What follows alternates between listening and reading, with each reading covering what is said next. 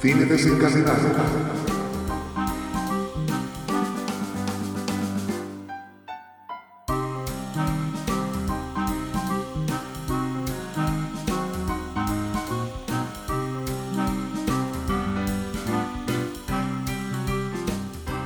Muy buenas, bienvenidos, bienvenidas a un nuevo podcast de Cine Desencadenado.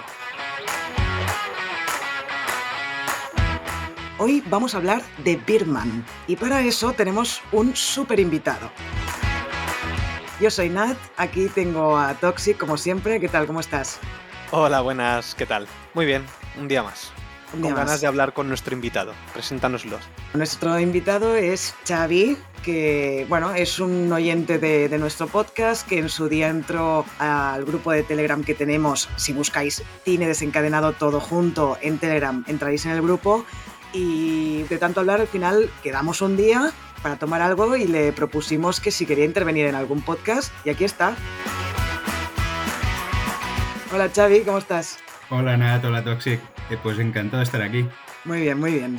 Hoy eso, vamos a hablar de, de Birman y entonces ya empezamos directamente a hablar de la peli y primero os pido que me deis una valoración así general con qué nota le pondríais, qué os ha parecido y qué destacaríais y si quieres empieza tú, Toxic.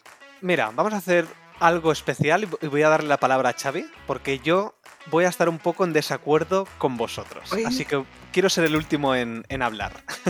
Uy, uy, uy, vale, vale. Vale. Cuéntanos, Vale, Xavi. pues empiezo yo. Eh, pues mira, yo a esta película le pondría, ahora mismo, le pondría un 8 y medio. ¿vale? Pero es que en su momento mm, le puse un 5. Un 5, Hostia. 5 y medio. Eh, porque no entré, no entré en la película. O sea, me pareció algo sobre sí, el mundo del teatro, el cine, pero no entré en los personajes. Y ahora, cuando me dijisteis vosotros de, de hacer este podcast, yo arrugué, arrugué un poco la nariz, en plan, ostras, Birman es que no me acabo de gustar, pero la he visto ahora, la he visto con otra perspectiva y me ha encantado, la verdad. Y ya, ya iremos viendo por qué, ya iremos hablando del, el- del por qué. Sí, Pero es pero- que ahora lo veo, le veo un. A mí me gusta extrapolar, ¿vale? O sea, está en el mundo del cine, pero cine y teatro, pero ahora ya lo veo con tema de redes sociales, lo que es el ego. Eh, Lo he visto con otro prisma y, y ya he entendido la película. Muy bien. ¿Ahora quieres que diga yo mi valoración antes que tú, Toxic? Vale. Sí, sí, quiero ser el último. Vale. Bueno, yo en su momento la vi en el cine a Birman, que por cierto estamos haciendo este podcast porque nos lo pidió Cuerten, también del grupo de Telegram de Cine Desencadenado, o sea que saludos desde aquí, hola Cuerten. ¿No quieres decirle nada, Xavi, que tenéis una relación un poco extraña? Sí, no, lo que yo estoy, yo estoy acojonado, porque claro, como a Cuerte me gusta tanto esta película, digo, a ver si ahora voy a decir algo que no le guste y ya me va a estar persiguiendo por el grupo de Telegram, mandándome anónimos. Bueno, anónimos no, porque sabré que es él, Sí, claro. pero amenazas. Ay, en fin, bueno, yo en su momento eso, la vi en el cine y le puse un 10 porque me encantó, me pareció un peliculón y no la he vuelto a ver hasta ayer. No sé por qué, es una cosa rara, ¿no? Normalmente cuando me gusta mucho una peli pues la veo varias veces, pero esta vez no. Ayer la vi y me volvió a parecer un peliculón y le puse otra vez, bueno, no le, no le cambié la nota, le, otra vez un 10. ¿Por qué? Porque mm, tiene muchas cosas, muchas capas esta película, muchas metáforas, pero yo creo que cuando estamos ante Birman, no estamos ante una película, sino que estamos ante una obra de teatro y eso explica el plano secuencia continuo de todo el film. Solo digo esto de momento, luego ya entraremos a fondo en ello, porque no lo he dicho, pero ahora hablaremos sin spoilers y luego ya pasaremos a la parte con spoilers cuando hagamos sonar la, la alarmita. Entonces, venga, va, Toxic, desahógate. No, no, no, voy a explicarme. ¿Por qué quería ser el último? Porque quiero que en este podcast que vamos a hacer hoy me convenzáis de por qué es tan buena Birman. Y no es porque yo no piense que sea buena, sino que pienso que no entiendo muchas cosas de la película. Me parece que está perfectamente rodada, es decir, creo que la utilización de la cámara que tiene aquí, con este falso plano secuencia, pero que al final utiliza planos constantemente, cortos, largos, eh, detalle, o sea, utiliza de todo, creo que es perfecta, pero está tan perfectamente hecha que a mí me saca un poco de la película. Es decir, no acabo de, de conectar con ese plano secuencia. Me, me acaba pareciendo como que es un poco como artificial, ¿sabes? O sea, me, saca un poco, ¿sabes? Cuando, estoy conectado en las escenas, de repente hay un momento que la cámara se va a lo mejor a hacer otra escena y digo, vale, aquí yo metería un corte, porque digo, hostia, pues es otra escena, tal, pero cuando están en las escenas dentro, estoy totalmente metido, porque me encanta, es decir, esa utilización de la cámara, que yo, por ejemplo, echaba de menos en la película que reseñamos la semana pasada, que era Hierve, que me parecía que era un poco más un plano secuencia más al uso, este es tan perfecto que cuando estoy en la escena estoy metido, pero cuando se va a otra es como que digo, vale, ¿qué ha pasado aquí? Entonces, no es que no me haya gustado, porque le he puesto un 8. Aparte, le he subido la nota. A mí en su momento no me gustó nada, me pareció bastante mala, porque me aburrí como una ostra, pero en esta me ha gustado mucho. Es decir, me ha gustado tanto que me, sabe mal que, que, me quite ese, ese tipo de cosas. Pero bueno, tú ya sabes, Nat, que me conoces más, que, a veces me fijo en cosas y me sacan de la película. Pero bueno, eh, simplemente quería deciros eso, que a ver si me convencéis un poco de por qué este plano secuencia está bien usado y no mal usado como a lo mejor a mí me parece. ¿Por qué os decía ser el último? Porque cuando acabe de grabar este podcast quiero volver a ver la peli con un poco más de, o sea, con otra perspectiva, con otro punto de vista. Y a ver si me mm. dais otro punto de vista. Soy así de raro. pues, pues yo, de, eh, como soy un converso, de esta película, pues ya te ayudaré, te ayudaré en que a que encuentres la, luz. Fíjate una cosa, a mí cuando no me gustó la película, lo único que apreciaba era ese, este falso plano secuencia. Y ahora que la he vuelto a ver y me gusta, es lo que menos me importa el plano secuencia. Es todo lo que hay detrás. Hmm. Hmm. Bueno, no estoy del todo de acuerdo, pero, pero bueno, ya, ya entraremos, ya entraremos cuando, cuando estemos en la parte con spoilers. Antes de nada, explicar de qué va la película para quien no la haya visto, para refrescar de qué iba trata la historia de Regan Thompson, interpretado por Michael Keaton, que es un actor que se hizo famoso por interpretar a un superhéroe. Después de eso, trata de darle un nuevo rumbo a su vida luchando contra su propio ego y preparándose para el estreno de una obra de teatro en Broadway y que esto lo reafirme o lo reconozca como, como un profesional, como un actor profesional. Entonces, como hacemos siempre, vamos a hablar del director y del reparto. El director es Alejandro González Iñárritu, recordemos alguna de sus pelis. Ha realizado Amores Perros, 21 gramos, Babel o El Renacido. Y este 2022 estrenará una peli que se llama Bardo y, entre comillas, o falsa crónica de unas verdades, que además es producción mexicana, no, no es yankee, vamos. ¿Qué opináis de Iñárritu? A mí me gustó, me gusta mucho. La verdad he visto muy poco de, de este director. Creo que he visto Birman y Babel. Pero es que Babel me parece tan maravillosa. Babel me tiene tan pillado que es como si dijera que me gusta todo lo que ha hecho. Me tengo pendientes 21 gramos, Amores Perros, pero bueno, yo con, con estas dos, de momento, puedo decir que es un buen director. Pues yo tengo que decir que mi película favorita de este director es El Renacido. Y precisamente el motivo es porque en esa película me metí hasta las trancas una de las cosas buenas que tenía era esa utilización también de, planos secuencias y la actuación obviamente de, Leonardo DiCaprio. Pero es que yo en esa película me metí como no he podido acabar de meterme en esta. El Renacido también la, también la he visto, es verdad. Es muy buena, pero me quedo con Babel. Bueno, yo la verdad es que sí. A mí Iñárritu es un director que me descoloca porque no hay una película que sea igual a otra tú ves una peli de Tarantino, por ejemplo, y sabes que es de Tarantino sin necesidad de saber que es de él, o de otros directores, pero Iñárritu es como que deja un sello diferente en cada película. Entonces, a mí ha habido largometrajes que me han encantado, como Birman, o como, yo qué sé, 21 gramos, por ejemplo, pero a mí personalmente El Renacido no me gustó nada.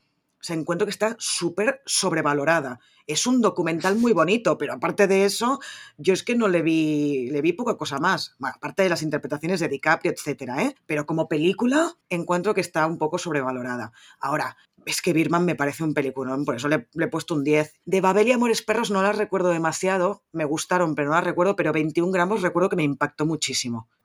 Si no tenéis nada más que decir del director, pues pasemos al reparto que es de lujete, el reparto de este filme. ¿eh? Tenemos el reparto encabezado por Michael Keaton, este actor que parecía que nos había abandonado en los 90, pero regresa con, con Birman, que hay que recordar algunas películas en las que ha aparecido, que es en Beetlejuice, en Batman eh, de Tim Burton, Jackie Brown, Spotlight, El Fundador, y lo vimos también en Spider-Man Homecoming, iba a decir No Way Home, es que ya como lo tengo ya en la boca, es como Spider-Man No Way Home. No, es Spider-Man Homecoming. Lo tienes, lo tienes, muy cerca del tiempo. Lo tengo muy cerca. Y este año lo vamos a ver como secundario, pero lo vamos a ver en tres películas de superhéroes: Morbius, Batgirl y The Flash. Se ha vendido un poco a, lo comercial, que es lo que, un poco lo que critica Birman también. Pero bueno, ¿qué, opináis de, de Keaton? A mí me parece un muy buen actor. Sí, yo lo veo. Es muy buen actor, o por lo menos resultón, que donde salga eh, sabes que lo va a hacer bien, ¿no? Y la verdad, yo cuando estrenaron esta de Birman, me alegré de que este tío volviera a tener un, papel protagonista, porque ya, ya tocaba. Va en relación al papel que, debe desempeñar, porque al final es un pseudo homenaje a él también, ¿no? Mm, sí, sí. Pero, pero me gustó. Lo que más me gustó de la peli fue que volviera Michael Keaton. Para mí es un actorazo y me gusta mucho últimamente lo que mm, cuando lo he visto, digamos. Me parece que da igual donde lo veas, sea una película comercial como era Homecoming, que yo creo que después de Loki es el mejor villano que ha tenido que ha tenido el universo Marvel, porque creo que es un tío que sabe imponer con la mirada, con la actuación, digamos. ¿Sabes? No necesita ser un Thanos eh, que, está hecho por CGI, que es, tiene un guion muy bueno, sino que él impone mucho. Y luego, últimamente lo he visto en la serie esta que, que, te comenté el otro día, Nat, que es Sick creo que ahí hace un papelón. O sea, es que este hombre cada vez que lo veo, y cada vez que se hace como más mayor, lo veo más maduro artísticamente, actoralmente, mejor dicho. Y decir eso, que, cuando lo vayamos a ver ahora en The Flash, yo creo que es un poco de lo que habla esta película. Entonces creo que la cuarta pared se rompe totalmente con esta actuación nueva que va a hacer del Batman de Keaton. Bueno, ya veremos, ya veremos qué, es lo que pasa. De hecho, en una entrevista que le hicieron al actor en IGN, la revista IGN de Víctor Ayora, le preguntaron, ¿no? Por el personaje de Batman y él dijo que, bueno, que no hizo la tercera parte con Barton. Ay, perdón, que no hizo la tercera parte precisamente porque no la dirigía Tim Burton y entonces pues que no le apetecía hacerlo porque no iba a ser una buena película y de hecho ha dicho que que ni la ha visto entera la tercera. Así que. ¿El qué? ¿El qué? Que nosotros sí que la hemos visto, por desgracia. Y, sí, la cuarta también. ¿La tercera es la que está Batman en patines o algo así? No, esa es la cuarta. Esa es la cuarta, bueno, pues. Madre mía, esa sí que era mala, ¿eh? La cuarta. la y cuarta pezones. la 3 y la 4 tienen pezones. Ese era Josh Clooney, ¿no? El de los pezones. Pero es que he visto eh, una foto de Val Kilmer recientemente cuando iba de, Batman buscando GIFs para poner en el grupo y, y vi que también tenía pezones. Lo que pasa es que en ese momento no nos dimos cuenta gracias a sus labios. Bueno, em, ya me he perdido totalmente. ¿eh? ¿eh? sigue a la siguiente. Ah, vale.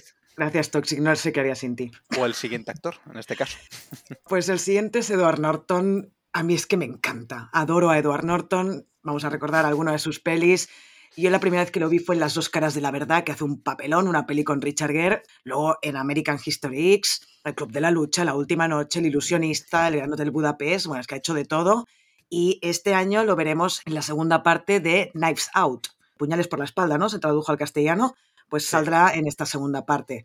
Y bueno, yo ya lo he dicho, adoro infinitamente a Edward Norton, me parece un actorazo que en cada película hace un registro nuevo y es que no tengo mucho más que decir. ¿Qué opináis de Norton? Suscribo lo que has dicho, es muy buen actor, muy buen actor, pero creo que su leyenda como, como actor supera o sea, lo, que, lo que tiene detrás, que también, también se comentará en esta peli, porque se hacen auto homenajes a él mismo o sea, las movidas que ha tenido con Marvel, etcétera, etcétera. O sea, supera la leyenda a lo que es el, su actuación, ¿no? Pero, pero bueno, siendo un buen actor. No llegamos a, los temas de Nicolas Cage, pero bueno. no, hombre, no, por Dios. Pobre Nicolas Cage, con lo bueno que es. Bueno, digo yo, sí, me parece un actorazo. O sea, Edward Norton creo que es, es de los grandes actores que han sido olvidados últimamente. Una parte es por lo que, por lo que acaba de decir Xavi, por lo que pasó con Hulk en, en su momento, con todo lo, lo, que en esta película nos retratan también, la conflictividad de los actores dentro de una película o en este caso una, una, obra de teatro. Pero es que lo hace tan bien en este papel. Bueno, creo que no hay nadie que esté mal realmente en esta película. No hay nadie que me cante que diga, uff, qué mal actor. No, no. Creo que están todos de 10.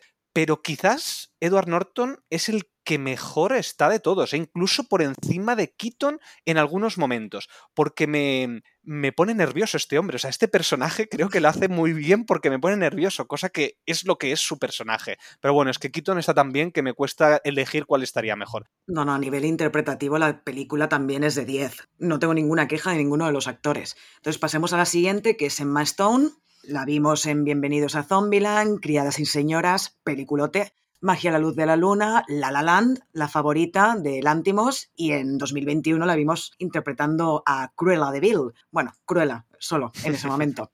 Y este año la vamos a ver otra vez en otra peli de Yorgos Lántimos que se llama Poor Things, todavía no hay traducción al castellano, y que me muero de ganas por ver porque, bueno, ya sabéis que yo soy muy fan de, de Lántimos y en Mastones que me encanta. Y en esta peli, en Birman, no creo que sea su mejor interpretación. Es verdad que tampoco tiene momentos para lucirse demasiado, no lo hace mal, ni mucho menos, yo no opino que lo haga mal, pero de todos quizás la, la que menos me ha, me ha, impactado, ¿no? Por, a nivel de actuación, no sé qué opináis. Pues yo no estoy de acuerdo, mira, tenía muchas ganas de decir esta frase. eh, no, no, me robes bueno, la frase, Xavi, que esa es mi frase. Va, venga, va, solo una. mira, pues eh, a mí me parece solvente en todas sus películas, pero mira, yo creo que aquí, sin, sin, lucirse demasiado, pero creo que tiene el mejor momentito, la mejor eh, actuación, no en global, pero sí en, en, una escena, que considero que es la mejor escena de interpretación. Ella es la que tiene la, la mejor cita escena. Bueno, después nos dirás a qué escena te refieres, sí, sí, sí. ¿no? En la parte con spoilers. Vale. Por supuesto. Por eso me muerdo los labios ahora. Muérdetelos, pues, muérdetelos. Pues yo estoy muy de acuerdo con Xavi. Me encanta en Mastón en todo lo que hace, pero aquí creo que también está muy bien. No te digo, porque es que ya he dicho que los otros dos, eh, los prota o los coprotagonistas. Bueno, el protagonista es Keaton, pero bueno, sí. el coprotagonista que sería Norton o que aparece más, que por cierto luego criticaré una parte de que me parece que desaparece en algún momento concreto, pero lo que es la actuación de Mastón es que tiene un carisma esta, esta, chica. No hay película que la vea que no te enamores de su personaje. El carisma traspasa la pantalla. A, a, ver, a ver, voy a matizar lo que he dicho antes. A mí Emma Stone me gusta mucho. y Yo en cada película siempre lo digo que está de 15, pero en esta está de 10. Es decir, para mí es, o sea, de sus vale, interpretaciones vale, no me quedaría con la de Birman. Ya está, era solo eso.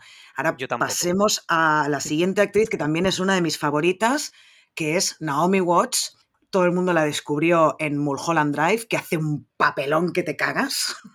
Y bueno, después la hemos visto en 21 gramos de Iñarritu también, King Kong, Promesas del Este, Conocerás al hombre de tus sueños, Lo imposible, y en una miniserie horrorosa, creo yo, al menos para mi gusto, que fue Gypsy, que era bastante malilla.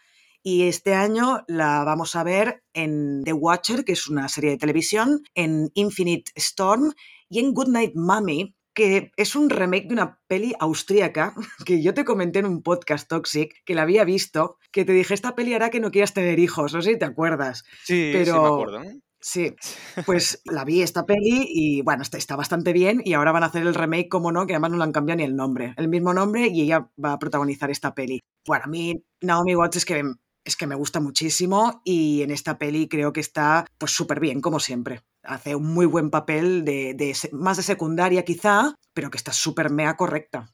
Yo a esta chica la, la conocí en, con The Ring. Uy, The Ring. Yo no, no, la, no la conocía y bueno, me, me, me, gustó mucho, me gustó mucho cómo interpretaba. Pero y ahora voy a decir una cosa por la que la gente me va a insultar. A ver, a ver. Considero que el, el, el papel que más me gusta de ella es el primer tercio de King Kong.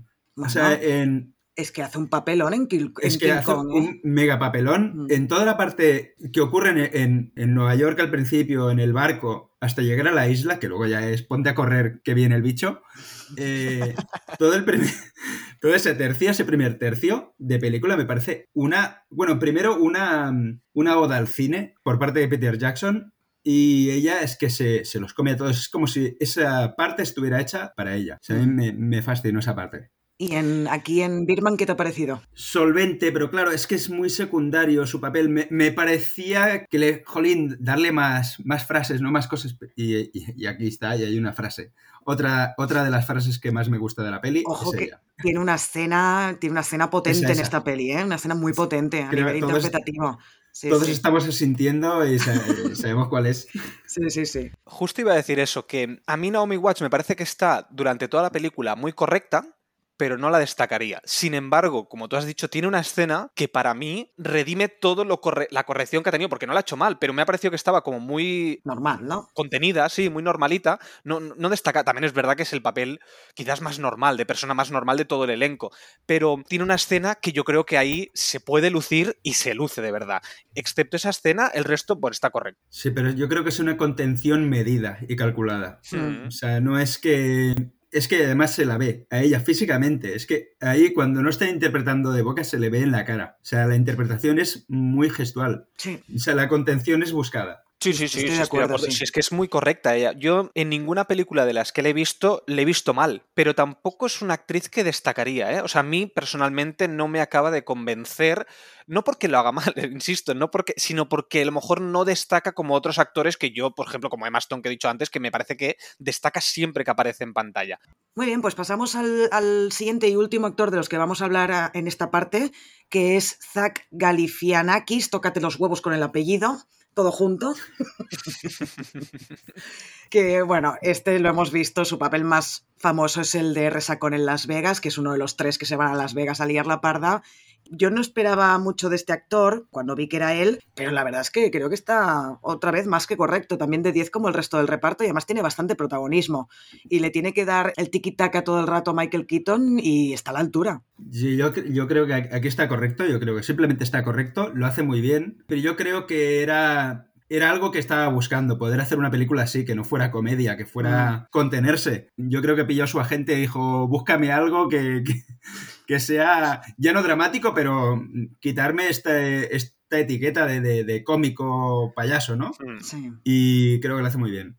Sí, pero igualmente tiene partes de comedia aquí. Es como una especie de alivio cómico en momentos puntuales. Pero sí que es verdad que se quita ese peso que a lo mejor tenía de demasiado comedia o, que iba a ser un actor solo para comedia y que no valía para nada más. Y yo creo que aquí lo hace correcto. Y antes de cerrar el apartado del reparto, decir que aquí aparece Amy Ryan, que no sé si, si, la reconociste en la película, pero yo hasta el final de la peli no me di cuenta que esta mujer es el interés amoroso que tenía Michael en The Office. No, no sé quién es, quién es. es en la peli aparece como haciendo la mujer de Michael Keaton. Ex mujer. Eso, ex mujer, ex mujer de Michael Keaton. Porque me he acordado de ella, porque últimamente aparecía en la serie que te dije que estaba viendo hace poco, que era la de solo asesinatos en el edificio. ¿No es solo muertes en el bloque? ¡Qué cabrón! es que es que Toxic eh, en, cada, en cada podcast se equivoca con algún título de alguna peli o mete un actor en alguna peli donde no estaba. Jamie Lee Curtis sale aquí también, sí. Jamie Lee Curtis sale, sí. Me gusta intercambiar los papeles de, los personajes. bueno, no seáis cabrones. sí, pobrecito, pobrecito. Vale, pues no, mira, la verdad es que no, no me di cuenta, no me di cuenta, me parece una actriz totalmente diferente. Y bueno, si os parece, pasamos al apartado donde comentamos los comentarios, comentamos los comentarios de Telegram, que solo tenemos dos porque ayer cuando se me ocurrió decir, bueno, vamos a grabar podcast de Birman, quien quiera decir algo que lo diga, hubo una batalla campal de los que estaban a favor y los que estaban en contra de la película, o los que la amaban y la odiaban. Entonces, bueno, como comentarios es... Que yo estaba en un lado y no la odio, ¿eh? Pero seguro que estabas instigando por ahí. Seguro, seguro que estaba por detrás. Sí. Bueno, pues entonces eso, he rescatado dos comentarios. El primero es de Ana, que dice, Birman para mí es una película que necesita un par de visionados para apreciar todo lo que trata de decir. Considero que es algo lenta y pesada por momentos, pero resuelve bien. Magnífica actuación de Michael Keaton. Bueno, yo lo que tengo que decir es que a mí no me parece ni lenta ni pesada, pero sí que estoy muy de acuerdo en que hacen falta más un visionado para sacarle todo el jugo posible al, al, film. Yo estoy de acuerdo en lo que dices, que hay que darle un par de visionados mínimo para apreciarlo. Por eso yo insisto en que quiero darle un tercer visionado cuando acabemos del podcast, porque creo que tiene muchas cosas que, me, que, te puedes perder y que aportan mucho, y sobre todo visualmente, porque esto, yo en el grupo además lo dije, a mí me parece lenta, pero no lenta en, en una parte negativa, sino que es pausada. Por ejemplo, cuando pasa de escenas a escenas, tiene pausas, tiene pausas bastante largas, tiene momentos donde, donde son mucho de recapacitación del personaje principal, donde está consigo mismo pensando cómo es él, eh, los problemas que tiene, su futuro, bueno, lo que va a pasar en esta obra de teatro que, es, que va a estrenar. Esos momentos para mí, sobre todo la primera vez que lo vi, me parecieron pesados, es decir, me parecieron aburridos, pero ahora que lo veo otra vez, me parecen pausados, pero no me parecen aburridos ni me parecen pesados, simplemente me parecen, pues eso, que se toma su tiempo para construir este personaje principal. Bueno, igualmente, ¿eh? opino que no, no es lenta la película, o sea, lenta es Lamp. no sé, Birman me parece que tiene un ritmo bastante ágil y... Lamp es muy lenta o muy pausada, pero sí, pero sí, sí, te entiendo lo que yo, Yo que veo dos tipos de momentos. Los momentos camerino, que es cuando está él reflexionando, aquí sí que se puede ver como que es pausado, pero luego hay los movimientos batería, Exacto. Que, que, es los movimientos batería es que son muy dinámicos porque es todo el rato movimiento y en esos momentos es que pasan mil cosas en un minuto. Si parpadeas te lo pierdes. Porque es que pasan Lo juro que estaba pensando en lo mismo, en la frase de, de la Fórmula 1. pues esto, hay dos tipos de momentos, los pausados y los no solo dinámicos, sino megadinámicos. Es que ahí se nota el uso de, de la secuencia ahí, está muy bien, muy bien buscado. Sí, sí, estoy de acuerdo. Entonces, voy a leer el siguiente, que es de Eduardo Castro, que dice, Birman sin duda es una película intimista en el mundo del teatro, donde se ve el peso de lo que es uno de los mejores directores de la actualidad. Los movimientos de cámara, los planos secuencia, los planos detalle hacen que el espectador sienta a cada personaje como uno mismo, como uno mismo. Iñárritu, pon, pon puntos, Eduardo, por favor. Iñárritu logra que sintamos el teatro en el cine, cosa que jamás había logrado sentir.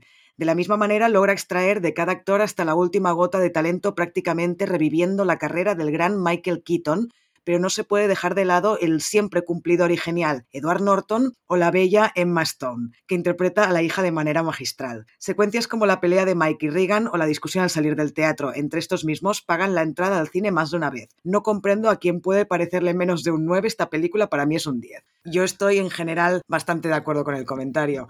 Vosotros que no mm. llegáis al 9, tenéis algo que... Sí, lo primero pedí perdón. ¿Por qué? Por no haberle puesto un 9. No, pero sí, tiene, tiene razón en este análisis. A ver, yo puedo estar de acuerdo en algunas partes, pero es que yo insisto en lo mismo de, siempre. Cada uno recibe las películas de una manera. Y esto lo hablamos también en el grupo de Telegram. Voy metiendo esto para que la gente se una, para que entren en las discusiones de cine y tal, que son muy apasionantes en el grupo. Apasionantes y apasionadas y apasionadas. Yo creo que el cine, lo bueno que tiene es que tú no ves la película igual ahora que hace 10 años. Pero no porque pase el tiempo solamente, sino porque primero habrás visto muchas más películas, habrás visto diferentes cosas, tú has madurado como persona o no, eh, puedes estar más deprimido o menos deprimido. Entonces, cada persona recibe la película en un momento concreto de una manera. Es que lo que dices tú pasa con todo, pasa con un libro, con una película, con incluso con cualquier experiencia que tengamos en la vida. No, vivimos las cosas igual en cada momento. Pero bueno, aparte de eso, esta película es un peliculón y hasta punto final. y quien diga lo contrario, a tomar por culo. y no se ha recuperado Michael Keaton y ya está. Exacto, exacto. Pasamos a la parte de curiosidades, ¿os parece? ¿Sí? Muy bien. Pues venga, empezamos con la sección de curiosidades.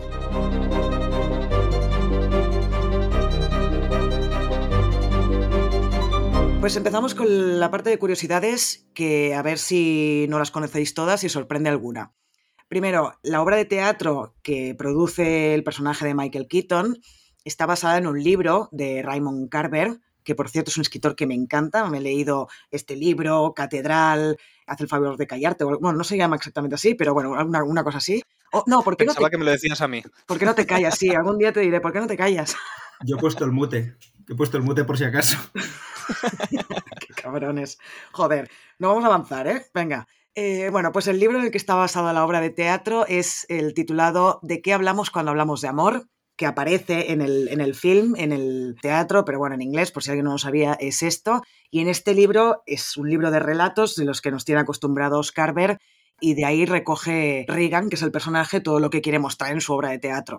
Precisamente la película empieza con una frase de Raymond Carver, que es, bueno, es un diálogo y dice, ¿Y conseguiste lo que querías de esta vida? Sí. ¿Y qué es lo que querías? Considerarme amado, sentirme amado en la tierra. Bueno, me, encanta la frase y ayer no me acordaba cuando vi la peli y pensé, hostia, qué, qué, bonito y qué profundo. Y luego veremos que tiene mucha relación con lo que pasará después en la película con el personaje de Reagan. Está claramente vinculada una cosa con la otra. Bueno, es que define la película tal cual, la verdad. Sí, sí, sí, sí. sí. Es un resumen. Sí, sí, exactamente. Y bueno, lo ha dicho muchas veces Iñárritu, el director, que es un gran fan de cine de, de, Godard, y de hecho hay un homenaje a Godard en las letras del inicio, cómo van apareciendo las letras del título de la peli, de los actores, que es exactamente, bueno, exactamente no, pero casi casi igual que cómo aparecen las letras de la película Pierrot el Loco del 65 de Godard, como cuando aparecen en, los títulos de crédito. Que ¿También con batería o, es con otro tipo de música en esa peli de Godard? Con batería no, creo, juraría que no, o sea, hacen, no sé, como... Tiene pinta de trompeta, siendo francesa... Seguro que es una trompeta. Luego lo vemos. Luego lo vemos. Sí, habrá que ver Pierrot el Loco cuando, cuando acabemos el podcast. Vale, otra curiosidad es que hay un pasillo en la película que tiene unos diseños, eh, la moqueta, que recuerdan mucho a los del Hotel Overlook del Resplandor. No son exactamente iguales, son más redondeados, pero digamos que, recuerdan bastante y hacen reflexionar si esto tiene que, algo que ver también un poco con, con la locura, ¿no? Mm. Y bueno, y como otra curiosidad es que el diseño, ese sí que es exactamente igual al del Resplandor, también aparece en, Toy Story, en una moqueta de en Toy Story. En la primera. Exacto.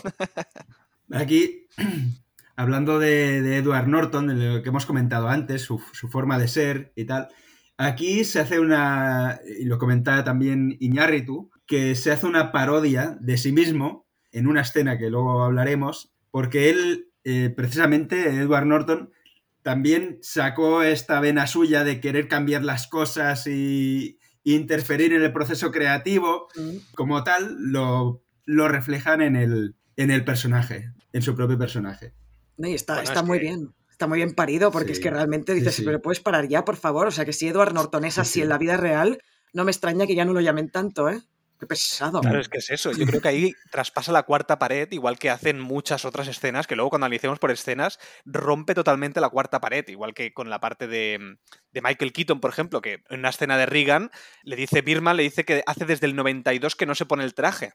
Y claro, en el 92 justo fue la fecha de estreno de Batman Returns. Entonces están... La última vez. Returns, ¿cómo se está riendo Nat aquí a través de la pantalla. Batman Returns. Me encanta tu inglés. Returns. Sí, pero luego, luego le decimos, le hacemos decir apellidos chungos a Nat. Sí, el del actor este de, los cojones. Sí. aquí de los huevos. Pero sí, tiene gracia esto ¿eh? de, la fecha del 92, que es que podrían haber escogido cualquier otra fecha y van y escogen la misma en el que, en que se estrenó Batman Returns o Returns. Yo creo que está buscadísimo. Es que aquí no sé, no sé qué fue antes, si el huevo o la gallina. No sé si fue antes el guion o Michael Keaton. Si querían hacerle una película a Michael Keaton o hicieron el guion, dijeron, anda, pero si es Michael Keaton. O sea, aquí Aquí tiene, tiene tela. Mm, Edward Norton y, Michael Keaton se ve que eh, mantenían una lista, al, ser todo plano secuencia y son muy complicadas de, rodar estas escenas tan largas, pues mantenían una lista de errores de, los actores. Cada vez que alguno se equivocaba, pues lo apuntaban para, hacer coña, ¿no? Qué repelente. Nat me lo podría hacer. Sí yo, yo sería así, yo sería así, la típica repelente que va señalando los errores de todo el mundo, pues sí, ya, ya lo soy aquí con Toxic, pobre, que lo tengo amargado.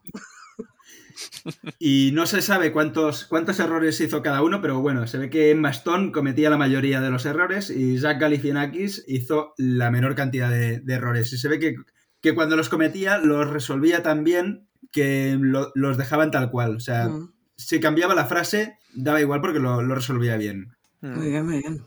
Bueno, pues aprovechando esto que dices, por ejemplo, eh, una de las cosas que a mí me llamó la atención de, mm, de, la película es, al ser un plano secuencia y no ser, o sea, ser un falso plano secuencia, cuántos cortes reales habían. He estado buscando un montón por todos sitios y no he encontrado el real.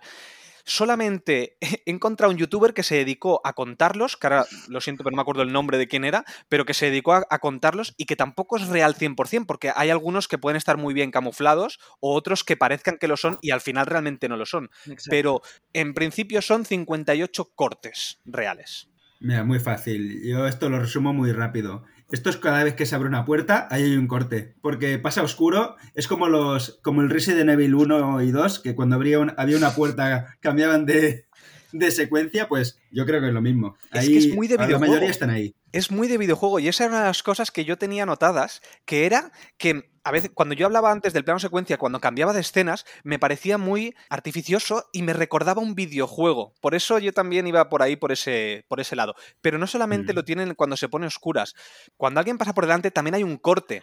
Y realmente hay uno, por ejemplo, que tiene un fallo de raccord, que es cuando uno de, lo- de los que está caminando tiene un botón abrochado hasta arriba y en la siguiente, o sea, cuando pasa la persona, ya lo tiene desabrochado. O sea, tiene algunos Sí, eh, es- cortes es- ahí.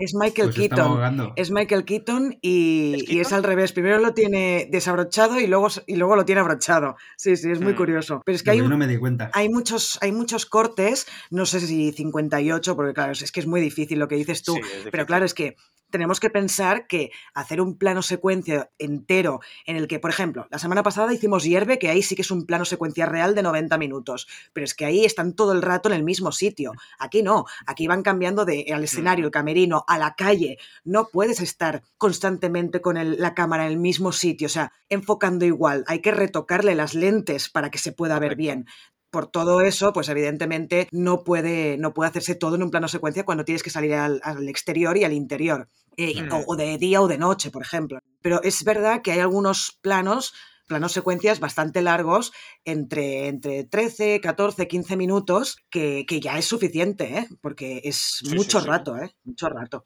Sí, sí. No, y aparte son, suelen ser, eh, como son, son pasillos, son, son sitios muy cerrados y tienen que pasar gente, tienen que verse cosas. Yo creo que es complicado. O sea, más de un tropezón se pegaría al cámara por ahí. O sea, es que es imposible no hacerlo. Sí, sí, Y yo creo que también aprovechaban, aprovechan momento eh, de, venga, da la vuelta a la esquina, que ahí cortamos. Porque también hay momentos en que, claro, eh, Michael Keaton adelanta, bueno, adelanta, gira la esquina Sí, y luego la cámara le, le sigue. Yo creo que ahí eh, seguramente. también aprovecharían. Porque claro, ahí Mm. pueden parar, congelar imagen y, y seguir, porque no hay nadie en ese momento, Claro, en el, en el visual de, de la cámara. Entonces ahí pueden cortar y, y luego seguir. sí, sí. Muy bien. Pues si os parece, hacemos sonar la alarmita y entramos en la parte con spoilers.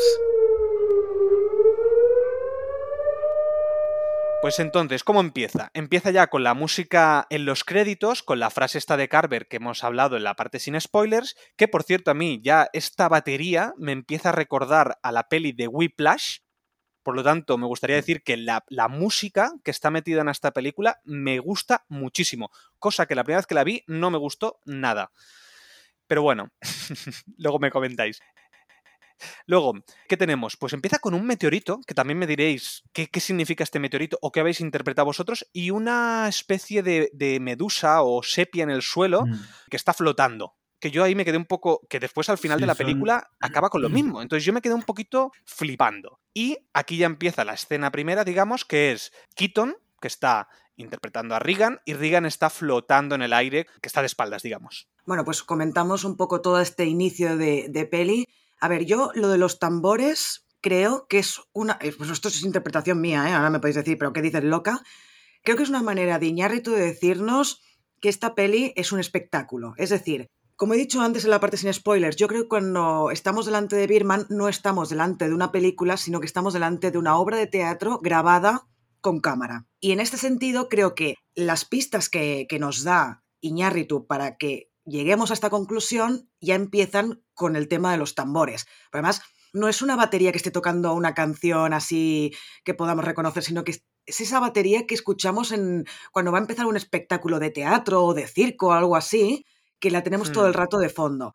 Yo me lo he tomado así, no sé qué opináis vosotros. Bueno, a mí me mm, no le presté tanta, tanta atención a, a esto, más que nada que una manera divertida de, de que aparezcan los, los créditos, ¿no? Eh, pero a mí, a mí me chocó mucho, eh, me chocó más el, el- el fotograma subliminal, porque es que fue ¡pum! un choque así rápido de, de las medusas parecen medusas varadas en la arena.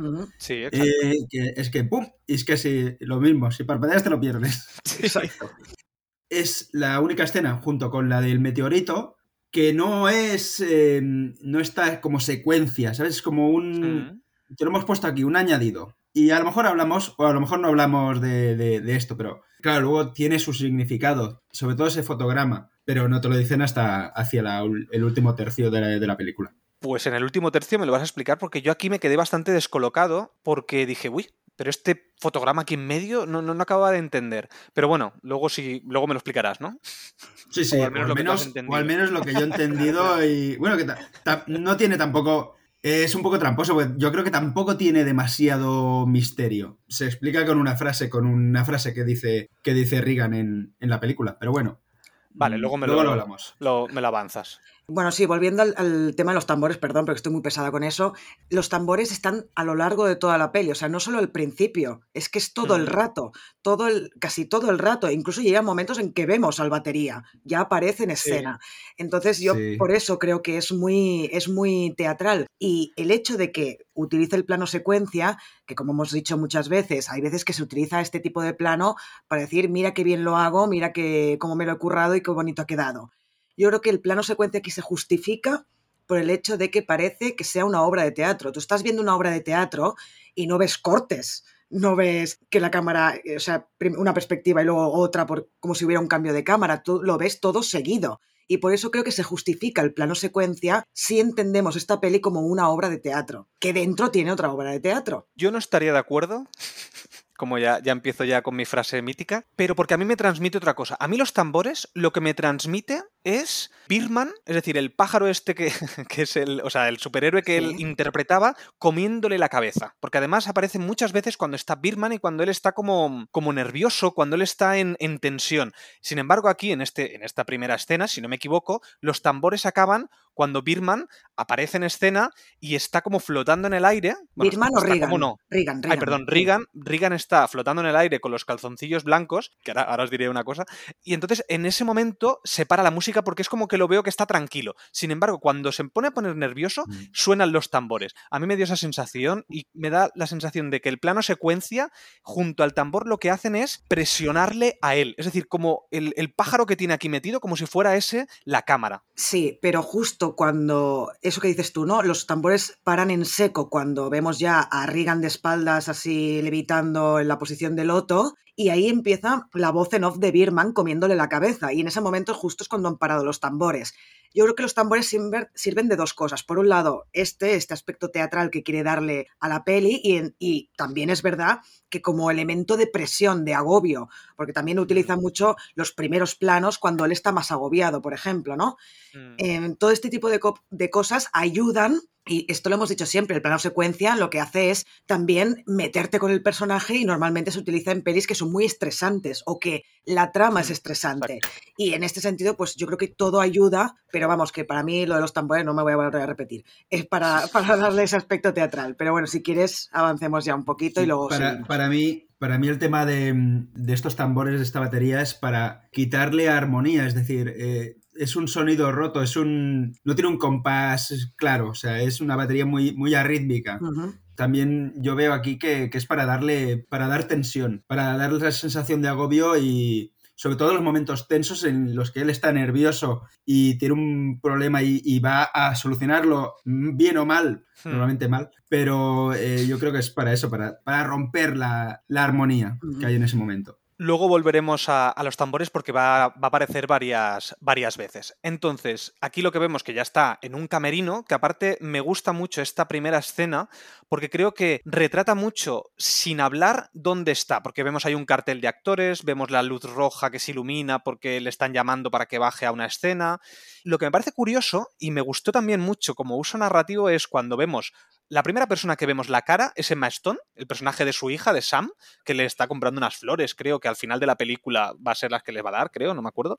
La cuestión es que lo primero que aparece, cuando se ve la primera vez que vemos la cara de, de Reagan, es también Birman a la vez, en el póster que está detrás. Y eso dije, hostia, pues mira, me parece que ya está empezando bien en, lo que es el uso de la cámara. Entonces ya me, atrapó. Es que eso es, muy importante, ¿no? Que nos enseña a la vez la cara de Regan y la cara de Birman en el póster de Birman 3 que tiene detrás. Porque una de las cosas de las que habla em, esta peli para mí también es el problema de, de la identidad de uno mismo. Y este tío está claramente desdoblado en dos identidades, en la de Regan y en la de Birman. Y entonces cuando a la vez te los muestran para decirte, vale, aquí ya vemos que hay como mínimo dos identidades. Sí, pero en, este, en esta parte, en esta pequeña parte, Birman, eh, el, que le come la olla, aún está un pelín comedido, ¿no? Hmm. Se le empieza a comer la olla, pero, pero de tranquis.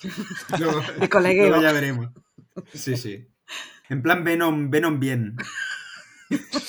Ay, mira, buena, buena referencia. Es, que yo, y además lo, oía la voz grave, la voz grave que tiene, es que me imaginaba a Eddie Brock ahí recibiendo, recibiendo hostias mentales por parte de Venom. Que Iñárritu nos, nos perdone por esa comparación, pero ya, ya estoy haciendo, ahora estoy haciendo, mañana, bueno, cuando, cuando, se, cuando se estrene el, el, podcast, el mismo día va a entrar una legión de fans de Iñárritu a insultarme, pero bueno, ya ya me portaré bien con ellos y tal. Y entonces, pero que se quede en el grupo. no, pero puede, puede, ser que Venom se haya inspirado en esto, porque es una cosa que, ahora que lo has dicho, es que es muy referencial a eso. O sea, que no te extrañe ¿eh? que la haya utilizado o que al menos la haya tenido en cuenta. Y sigamos avanzando, que si no, nos va a quedar aquí un podcast de ocho horas.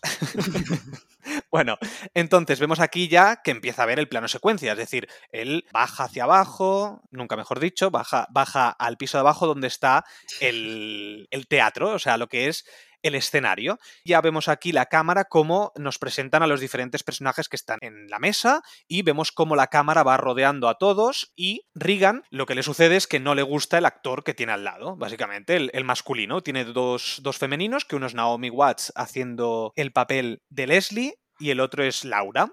Vemos que mira, está cabreado, mira arriba, cae un foco y ha lesionado a este actor. Sí, que aquí es cuando vemos, eh, bueno, nos dice, que después se lo dice a su productor, que es que lo he hecho yo. Yo he provocado que le caiga el foco en la cabeza supone que este tío, bueno, ya lo hemos visto levitar, ¿no? En la primera escena, pero tiene como superpoderes o eso se cree él, que ya lo veremos después a lo largo de la, de la peli, pero mm, me gustaría mucho destacar esta manera que tiene Iñarritu de filmar la mesa, que es dando vueltas alrededor de los personajes, que siempre que uno de los personajes importantes está hablando, la cámara lo está enfocando, aunque se siga moviendo. El único personaje creo que se queda hablando sin aparecer en escena es el de Laura, que va a tener mucho menos protagonismo en la peli, pero tanto Leslie como Regan todo el rato están, cuando hablan, están enfocados. Y está muy bien, me recordó al típico plano de Tarantino de Reservoir Dogs, de la primera escena de la peli, y está, está curradete para eso, ¿no? Para ser un plano secuencia sin cortes y estar dando la vuelta a la mesa. Sí, aquí tendrían que haber hablado de Madonna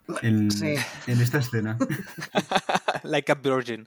Pues sí, yo creo que aquí vemos el buen uso de la cámara que tiene. Yo estas escenas, sobre todo, es lo que yo más valoro y lo que me atrapa más. Cuando tiene estas escenas largas donde vemos la cámara moviéndose y enfocando, yo he dicho muchas veces que a mí la cámara en mano me marea, pero es que esta cámara mm. no es en mano, parece que esté sobre raíles, porque está totalmente quieta, me refiero que no se balancea en ningún momento. Hace unos recorridos que me parece que están de 10, o sea, me encanta cómo está hecho aquí. Es que debe estar grabado con una Steadicam en vez de con cámara en mm. mano, ¿sabes? Porque es verdad que no se nota ese mareo que puede producir según qué peris. Sí, sí. Vale, entonces aquí ya vemos lo que tú has dicho, que sale, sale de esta escena, está con Jake, que Jake es el abogado y productor de esta, o sea, quien pone la pasta al final de esta, de esta obra de teatro y también es el abogado de, de, Reagan. Aquí nombra varios actores, aquí ya tenemos referencias rompiendo otra vez la cuarta, la cuarta pared, también lo que hemos dicho antes, Michael Keaton hace referencia a Batman con este personaje de Birman, pues aquí habla de Woody Harrelson, le dice que no, que está haciendo los Juegos del Hambre, Michael Fassbender, que está haciendo la secuela de la. Ay, no, la precuela de la precuela de X-Men, Jeremy Renner, que dice que es un vengador. Y además. En la tele aparece Robert Downey Jr. Pero ojo la frase de, porque él, él quiere a, Jeremy Renner. Él es el que mm. dice, yo quiero a Jeremy Renner. Y dice, está haciendo los Vengadores. Y dice, joder, otro al que le han puesto una capa. Sí.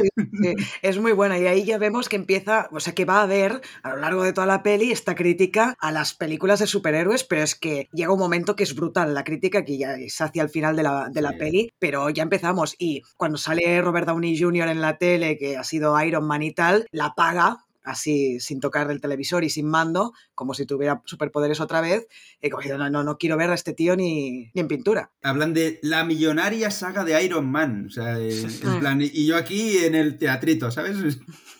Lo bueno es que además en la película, digo, en la película, en la serie de, mm, de, Ojo de Halcón, que salió hace poco, que la interpreta, o sea, está protagonizada por Jeremy Renner, Ojo de Halcón va a un teatro de Broadway a ver una obra de teatro basada en Los Vengadores. Cuando, cuando volví a ver esta película dije, hostia. Bueno, luego ya vemos que hay un flashback y vemos a Birman otra vez aquí haciendo referencia a lo que serían las películas antiguas de Reagan, que son Birman 1, 2 y, y creo que la 3, no, creo que tiene dos pelis. Y bueno, aquí que había rechazado, ah, no, la cuarta había rechazado. Rechaza la cuarta película y además esta gente que tiene aquí le cuestionan un poco de, que esté metido en Broadway, que al final él, es un actor famoso, pero que no es un actor para estar en Broadway. No es lo suficientemente bueno, por decirlo de alguna manera. Lo siento, pero tengo que hablar de la pregunta, de una de las preguntas que le hace la periodista, que le dice, ¿es verdad que te has inyectado semen de lechoncito para mantener joven la piel de la cara? y, el otro, ¿cómo? ¿Cómo? Yo claro, que dice, pregúntame de mi trabajo, ¿no? de, lo que se quejan muchos actores. Claro, pero esta es justo la típica pregunta que se le harían a un famosillo de Hollywood y no a un actor de verdad, entre comillas, que está actuando en Broadway. Yo creo que por ahí van los. O sea, sigue esto. Sí, continúa esta, este tema, esta temática en la película, ¿eh? El popularcillo, vamos, voy a preguntarle esto al popularcillo, ¿no? No al superactor. Sí. Regan le dice, oye, pero, pero que no, que esto no tiene nada que ver. Dice, ay, pues vamos a decir que lo has desmentido. dice, pero ¿cómo que lo has desmentido? es que, claro, dices, a ver, ¿cómo voy a desmentir una gilipollez así? Es que estarían todos los días poniendo esto. Entonces, bueno, aquí llega la escena donde se quedan sin un actor y me gusta porque aparece Naomi Watts al otro lado de la puerta diciendo, ¿habéis encontrado ya un actor? Porque claro, le había caído el foco.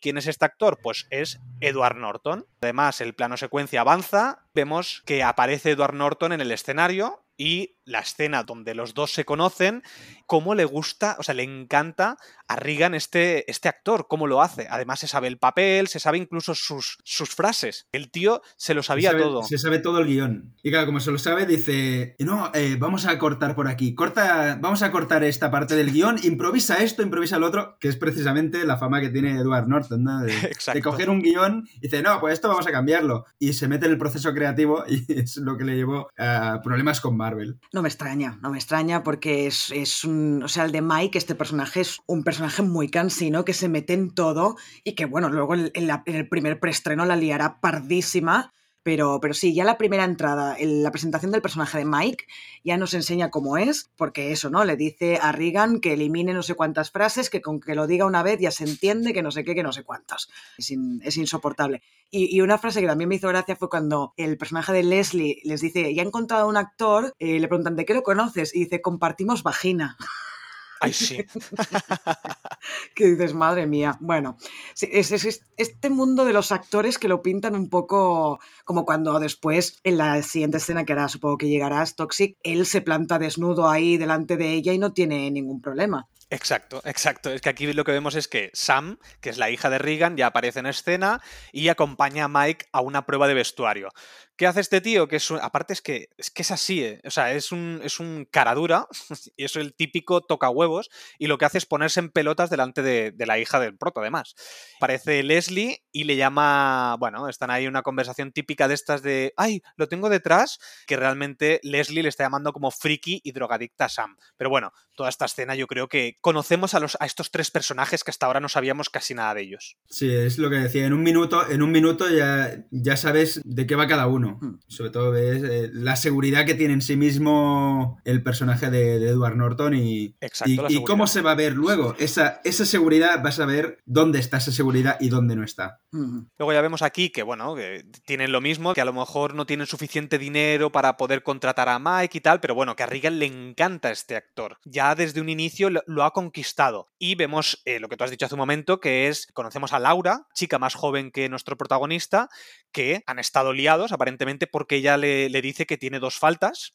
esa, escena, no sé, a mí me pareció graciosa, cómo reaccionan los dos, uno diciéndole, pero tú no, seguro que es mío este hijo, si estás embarazada, y la otra le mete un guantazo además, que, que yo creo que el sonido en esta película es uno de los grandes aciertos que tiene, porque la hostia suena, vamos, hasta detrás de, del escenario, ¿sabes? Salta el empaste ahí. Exacto. Y luego ya, bueno, vamos aquí a ver un salto de tiempo ya al preestreno. Se supone que ha pasado unos días, bueno, no sé cuánto tiempo habrá pasado, pero bueno, que ya es el, el preestreno. Y en esta escena, Mike se le va la olla completamente cuando está ahí con la ginebra, con la supuesta ginebra que se ve que es agua, y él lo que quería era alcohol real. Y Jake le dice que no le pueden echar. Es decir, el productor dice, no echéis a este actor. ¿Qué opináis de, mm de toda esta primera escena de Mike saliéndose, vamos, de madre. Es de estas escenas que, en un minuto pasan mil cosas, ¿no? Y en un minuto tenemos a, Michael Keaton diciendo, me encanta este tío, me encanta este tío, y lo quiero, y lo quiero, y lo quiero, y eh, un minuto, dos minutos después dice, lo quiero echar, lo quiero echar, porque me la está liando. Y además a él eh, le dicen que tiene ginebra, no tiene agua, y es él el que le cambia la... Creo que le cambia... Sí, le cambia la botella. Le cambia la botella y le da de agua. Y es cuando se lía cuando dice, eh, que me has quitado, me has quitado la ginebra. Y yo, eh, eso no creo que esté en, el guion. Madre mía, pero es que me, lo estaba imaginando porque yo me meto mucho en esta peli. Pero qué vergüenza ajena. O sea, ¿cómo se le ocurre parar la obra en medio con público y empezar a montarle el pollo al otro porque no lleva, no lleva ginebra y es agua?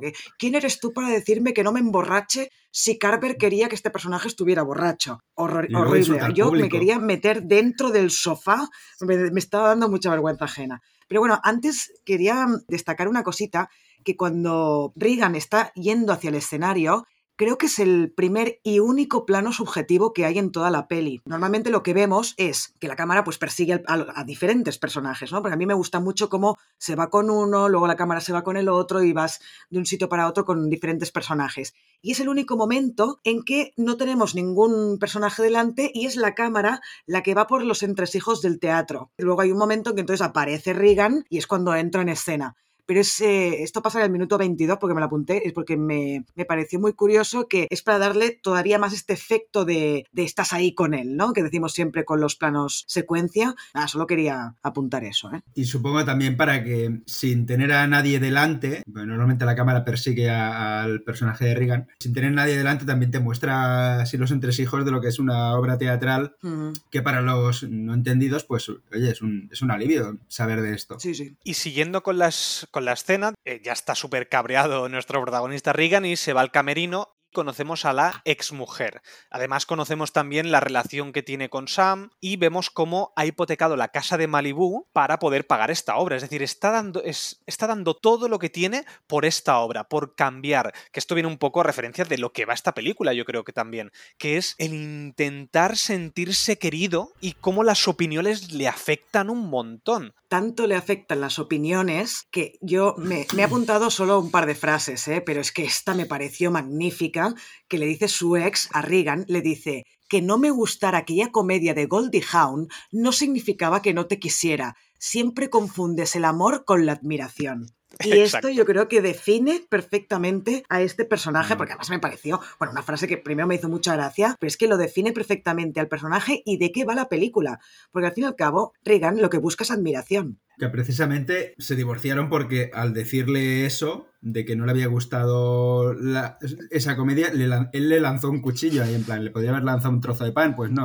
le, tiró un cuchillo y dijo a la mujer, pues a lo mejor es momento de divorciarse, ¿sabes? Quizá ya toca, sí. Es que yo veo que en esta parte vemos cómo es él de verdad, o sea, cómo, cómo lo ven los demás, porque hasta ahora hemos conocido como su faceta teatral, donde él es de una manera tal, pero es que no, se ve que en la vida personal este hombre también tiene muchos problemas a nivel de sentirse querido, de, las críticas y demás. Justo un pelín antes que se lo explica a su exmujer, le explica la, anécdota de, que iba en un avión una vez y en ese avión iba George Clooney. Y, Ay, sí. Y el avión pues parecía que empieza a haber turbulencias como si se fuera a estrellar el avión, ¿no? Todo el mundo, todo el mundo rezando, todo el mundo no sé qué, y él, lo único que pensaba es que se iba a estrellar el avión y en la portada del periódico saldría que George Clooney ha muerto. Y él no aparecería por ningún lado y que se olvidarían de su muerte. Y lo mismo que pasó con Michael Jackson y Farrah Fawcett. Es buenísimo y además está tan bien rodada porque cuando él está explicando esta historia absurda, está en un primer plano. Y entonces cuando acaba de explicar la historia, la cámara se aleja, enfoca a la ex y la ex tiene una cara de what the fuck. ¿Qué me estás contando, no? que es buenísima. Pero es que ahí otra vez vemos cómo es, que dices, pero vamos a ver, la historia es, te vas a matar. Tú en vez de tener miedo o rezar por que no se estrelle el avión, en lo que estás pensando en, es que va a ser George Clooney y no tú el que salga en portada al día siguiente, tío. Y encima le dice George Clooney y su barbilla, o algo así. O sea, como que hace referencia a la barbilla de, George mm. Clooney, porque eso también es muy famoso de Batman. Yo creo que es una referencia a Batman, vamos, claramente. Ah, mira, podría ser, sí, sí. Claro, claro aquí tengo una crítica y es que no entiendo la necesidad de que la cámara pase por detrás de nuestro protagonista y no aparezca en el espejo, obviamente porque si no, si vemos la cámara es absurdo, pero podrías haberlo evitado de otra manera. No acabo de entender por qué ese uso ese uso de, decir, pues mira, mira qué bien lo hago, que hay una cámara aquí y es invisible al espejo. No, no acabé de entender el motivo. Porque a mí eso es una de las cositas que, os decía antes que me parece artificioso y me saca de la peli. Porque digo, a ver, si está aquí una cámara delante, obviamente se ve el espejo. A ver, primero porque queda fatal que salga una cámara en un espejo. No, pero por eso te digo. Piensa en eso. luego, pero digo, el micro Lo usas. No, pero me refiero para, para qué lo lo intentas poner cuando puedes utilizarlo de otra manera mil... Porque después lo hace. O sea, después hay un momento que está en el camerino y no pasa por delante de la cámara. Por eso no acabo de entender por qué ese uso. Porque además parece que le haga posta para que tú veas de, oye, mira qué bien lo estoy haciendo que no se ve la cámara. Que yo creo que también se puede permitir sacadas de chorra así, ¿eh? de mira qué bien lo hago. Eh, no va a ser todo, ahí no es casual. No, no, mira, mira que Mira qué bien lo he hecho. Hmm. claro, claro, por eso, que me da esa sensación. Yo no creo que sea un uso narrativo en este caso. O sea, un uso narrativo es el plano secuencia, por ejemplo, o los tipos de planos que utilizan. Pero no creo que haya ningún uso narrativo en el hecho de que la cámara no se vea reflejada en el espejo. Sí, puede ser una sacada de chorra perfectamente. Y también puede ser, yo quiero hacer este plano desde aquí y si resulta que estoy debajo, delante del espejo, pues estoy delante del espejo. Elimino la cámara en postproducción y a tomar por saco. Yo no, no creo que sea un uso narrativo, ni mucho menos. ¿eh? No, no, por eso, por eso, por eso me. Era una de las cosas que, como os he dicho antes, que me parecía artificioso porque a mí esas cosas me sacan. Pero que, insisto, el problema lo tengo yo, porque yo me despisto muy rápido. A mí, me hubiera sacado más que se viera el cámara ahí pasando y saludando. ¿Te imaginas? Hubiera sido bueno. Estaría guay, estaría guay.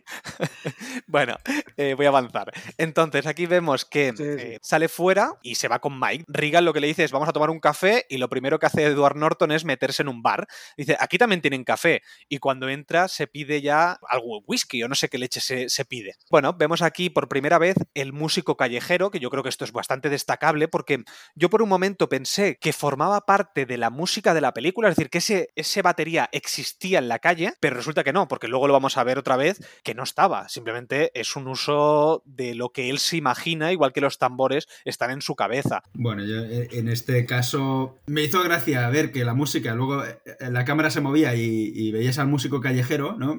Ah, mira, aquí nos ha troleado un poquito, ¿no? Yo aquí de esta escena lo que destaco es la. Es que esta película para mí es de frases. Y la frase que suelta mm. Edward Norton que le dice están hablando de la popularidad y le dice, la popularidad es la cuñadita guarra del prestigio. ¡Oh, buenísima, buenísima! Si no eres eh, prestigioso, al menos sé popular, ¿no? O, bueno, lo está mm, criticando, ¿no? Que eres popular porque no, porque no tienes prestigio. Exacto. En toda esta escena, ahí está Norton muy... Mike. Bueno, Norton, perdón, Mike. Mike está muy... Como que se cree superior al resto y como que se cree que puede dar lecciones de vida a todo el mundo.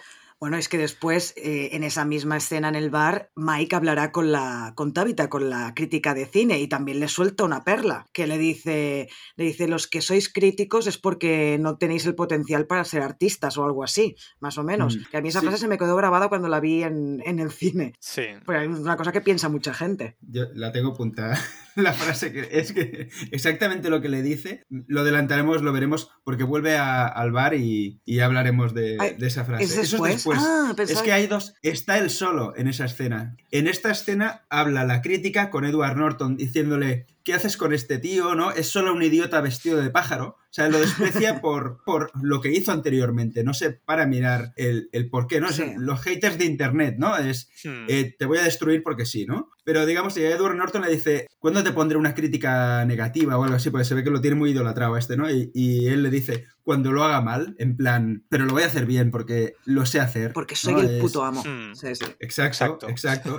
se ve la seguridad que tiene en este mundo de la interpretación el, el, personaje de Edward Norton. Y también cuando habla esto de la popularidad es la cuñadita guarra del prestigio, yo aquí veo una referencia muy bestia a redes sociales, es decir, lo que hacemos, bueno, eh, voy a generalizar, ¿vale? Yo, las redes sociales paso a, mil por hora de ellas. Mm. Pero claro, lo que hacemos por un like, ¿no? Es, voy a hacer una foto a, una silla y la gente venga a darle likes a la foto. Pero es que es una foto de una silla. O sea, o sea no sé, estamos idolatrando a gente que es, influencer porque, mira, se está buscando popularidad instantánea que yo creo que es lo que busca Michael Keaton, el personaje de Reagan, con una obra de teatro. Podría haber luchado por volver al cine, pero no, él vuelve con una obra de teatro porque es satisfacción instantánea. Tú estás en la obra de teatro y hay aplausos, hay risas. Cuando dices algo gracioso, tienes la risa en ese momento tienes el aplauso del público. No tienes que esperar un año a que se estrene la película para recibir críticas. O sea, ya estás él lo que quiere es eh, el amor instantáneo. A mí me da la sensación de que mm, Reagan lo que ve es un poco lo que sucede muchas veces, que es que las películas de superhéroes no son cine. Es decir, para él lo que hizo, lo hizo por dinero, lo hizo por tal, pero no es importante. Lo importante es la actuación que está en Broadway. Y yo creo que aquí, con esta crítica de teatro de Broadway, también nos retratan un poco lo que a veces yo hablo en, plan coña, que es el, el gafapasta, el típico que te viene a dar lecciones de esto es así y tiene que ser así y a lo mejor ni siquiera ha visto la película, pero ya te está diciendo esta película es una puta mierda, aunque salga tal pepito, aunque la gente diga que sí, yo no de esto. Entonces, es ese exceso que a veces se ve en la crítica. Hay que decir claramente que nosotros tampoco somos críticos de cine, nosotros lo que hacemos es charlar de cine, hablar de nuestras experiencias y tal, que intentamos dar nuestra opinión, pero no somos críticos como algunos que creen que su opinión va a ser la válida y que no existen otras opiniones. Sí, sí, estoy, estoy totalmente de acuerdo, ¿eh? ya sabes lo que opino al respecto, pero hay que decir que la película se sitúa claramente en favor a este tipo de cine o de teatro que va mucho más allá de los superhéroes y las, y las escenas de acción y bla, bla, bla, porque eso lo veremos en la escena en que aparece ya Birman directamente, el, el personaje que está en su cabeza, digamos, que le habla a la cámara y le dice, vamos, nos dice unas cosas bien dichas. Ya llegaremos, llegaremos ahí, hmm. pero la película se sitúa claramente en esa posición, creo yo. ¿eh? Hmm. Pues yo no lo creo, ¿eh? ¿Pero por qué? Porque yo creo que, que, sí, obviamente, te está criticando eso. Yo creo que hay una crítica directa por todo lo que hemos hablado hasta ahora, las referencias a, a Marvel o a Iron Man, etcétera pero también critica el exceso de la gente que se piensa que solamente puede ser actor si estás en Broadway. Es decir, yo creo que se pone en un punto un poco, un, punto más gris, ¿sabes? Ni para un lado ni para el otro. El punto de la película es, vale, sí, una peli de superhéroes puede ser muy guay y puede ser disfrutable, sí, nadie lo va a negar, pero no puedes comparar ese tipo de cine con un cine más profundo o más reflexivo o etcétera, etcétera. Por un lado e, está la crítica esta a la crítica de cine, a Tabita, que se pasa a tres pueblos, pero sobre todo la crítica está a esta gente que lo único que hace, que lo único que ve, el problema es cuando es como todo en la vida. Si tú lo único que haces es ver cine de este tipo, de superhéroes, que no te hacen reflexionar, que no te hacen pensar, pues ahí es cuando tienes el problema. Creo yo que va por ahí. Evidentemente, no pasa nada si ves pelis de superhéroes mientras también veas otras cosas, porque yo creo que hay que ver todo tipo de cine. Pero yo creo que la película va también por ahí, de sí, este cine está bien, vale, pero es que hay otro tipo de cine o de teatro más profundo que también hay que valorarlo y más que el otro. Pero bueno, que si quieres cuando lleguemos a la escena de Birman lo volvemos a hablar. Como tú dices, al final en la variedad está el gusto. Es lo que importa, yo creo. Tener un poquito de todo y también valorar las cosas. Ni quedarte con una cosa ni quedarte con la otra. Que ojo, que a mí una persona vea solamente cine de superhéroes, pues, pues si es lo que quiere, pues felicidades por él. Igual que yo a lo mejor escucho música de a lo mejor de una cosa concreta. Pero sí que es verdad que si quieres aprender cosas nuevas y quieres adentrarte en conocer cosas nuevas, pues a lo mejor tendrás que variar. Porque si no te vas a quedar solamente en una cosa, que está muy bien, pero solo te quedas en una cosa. Pero bueno, siguiente escena que yo creo que aquí, al menos para mí, es una de mis escenas favoritas, que es cuando Regan entra de nuevo al teatro y se encuentra a su hija Sam y empiezan a discutir, que es por un porro. Os voy a poner un audio. ¿Os parece? Ujú. Vale. Esto, esto, ¿qué es esto? Tranquilo. Tranquilo. No Sí. puedes hacerme esto a mí. ¿A ti? No te pases, sabes muy bien de qué hablo. Ah, sí, estás hablando de No, ti. no empieces con eso de que tú, tú, tú. mí. Oye, ¿Por estoy intentando hacer algo que es importante. Eso no es Es importante. importante para mí. ¿Te enteras? A lo mejor no para ti o para los cínicos de tus amigos cuya única ambición es hacerse virales. Pero para mí, esto es, joder, es mi carrera. Es mi oportunidad de aportar un trabajo que signifique algo. Que signifique algo para quién. Para mí es una de las escenas, de mis escenas preferidas. Me parece que aquí Emma Stone está brillante. Es cuando realmente a mí, para mí es la mejor escena que tiene ella en la película. Sí, está claro que a nivel interpretativo es, es la, la que más se puede lucir, además. Sí, es la mejor escena de interpretación que hay en la, que hay en la película. De interpretación en general, quieres decir. Sí, sí, sí, de, de todos los actores, o sea, ella para mí no brilla en la película, pero en este momento sí. Ah, para mí no, para mí no hay otra escena de Michael Keaton que encuentro que está mucho mejor, pero bueno, ya llegaremos. Yo creo que aquí lo bueno que además no solamente es la interpretación de ella, sino cómo se mueve la cámara aquí. Yo creo que es de esas pocas veces que yo digo, joder, qué bien está hecho. Es que est- estos trozos de Mm. película donde está la, las plano secuencia y te está recorriendo todo, porque además yo recuerdo los ojos de Emma Stone así en grande, porque está como desde arriba, es decir, desde la perspectiva Claro. de él, luego va dando la Sí. vuelta, se baja la cámara un poco de altura, luego vemos como enfoca ahí una especie de pitillera, creo que es, no sé, algo así para los cigarros, creo que es, y que él lo mueve con el dedo al final de la discusión. Mm. Mm. Todo esto, cómo está rodado, es que esto es lo que a mí me maravilla de esta película. Esta escena es un vaivén de, de cosas, porque él entra en esa habitación para decirle a ella, porque sabe que tiene que, que retomar el contacto y el cariño de su hija, entra a decirle que está haciendo un muy buen trabajo y que está orgulloso de, de ella, de cómo lo está haciendo. Y entonces se trastoca la escena porque él huele el porro, ¿no? Y dice, y ya le cambia, porque dice, me estás jodiendo la vida, me estás fastidiando el, mi trabajo, ¿no? Y, dice, y él le dice, perdona, pero que estamos hablando de mi salud, ¿sabes? O sea, Sí, sí, sí. se cambia totalmente. Está, Ahí está vemos muy el egocentrismo de él. Sí, Perdón, perdón. exacto.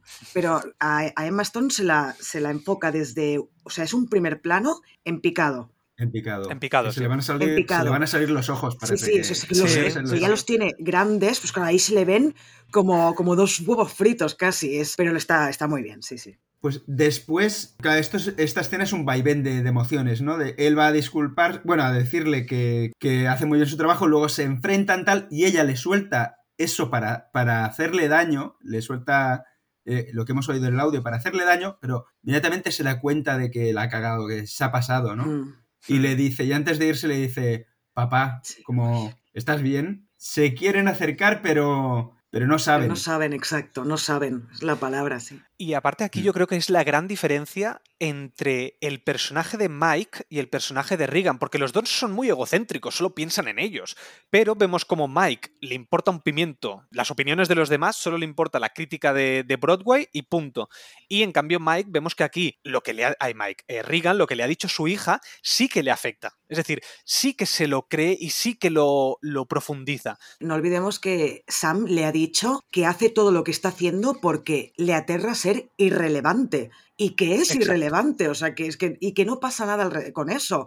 Y claro, esto lo destroza, porque ¿cómo le puedes decir a un tío así que es irrelevante? Esto me recordó al podcast que hicimos de cortar por la línea de puntos, que hablaba también de eso, de que hay gente que sobre todo le pasa eso, que se ponen en la espalda una responsabilidad que a lo mejor no es necesaria porque no le importa a nadie lo que tú hagas. Hmm. O sea, no te van a dejar de querer porque no seas perfecto o porque no seas el mejor. Y él, Reagan, se piensa que es así, que si él no es el mejor, la gente no le va a querer. Pero, a ver, a todo esto, ¿vosotros por qué creéis que está Birman como el alter ego de Reagan? Yo como lo veo es que Reagan no acepta no reconoce y no admira su parte de Birman, o sea, su parte como actor famosillo de Hollywood. Él busca una aceptación por parte de los demás que no tiene de él mismo. Yo creo que al final de la peli, que ya llegaremos, pasa que por fin se acepta, pero Birman como su alter ego es todo lo que de él mismo no acepta. Yo veo el, personaje de Birman, o sea, la, la voz está, que, bueno, luego veremos, pero ahora de momento es una voz. Para mí su sensación, es su sentimiento de culpa de, de, haber fracasado. Lo veo distinto, ¿eh? es un poco distinto, pero como si él quisiera volver a tener esa, esa popularidad que, te, que, tenía antes, ¿no? Es el Pepito Grillo, un Pepito Grillo malo, que le dice, tienes que hacer Birman 4, ¿sabes? Eh, vuelve, vuelve, vuelve a ser Birman, ¿no? Y es como el, ves, lo que estás haciendo ahora no, no sirve, no, no te va a ir bien, pero es una sensación de, de culpa mala, es, es el, ostras, ¿y si me he equivocado? ¿Y si me he equivocado? ¿Y si me estoy equivocando ahora y lo que tengo que hacer es volver a lo de antes, ¿no? Aunque sabe que lo bueno es lo que está haciendo ahora, pero esa astilla que tenemos de, hostia, ¿y si me estaré equivocando? ¿Y si no es más fácil volver a la zona de confort que intentar algo nuevo que me puede llevar más allá o me puede destrozar? Mm. Pero lo fácil era lo otro, lo fácil es Birman. Claro.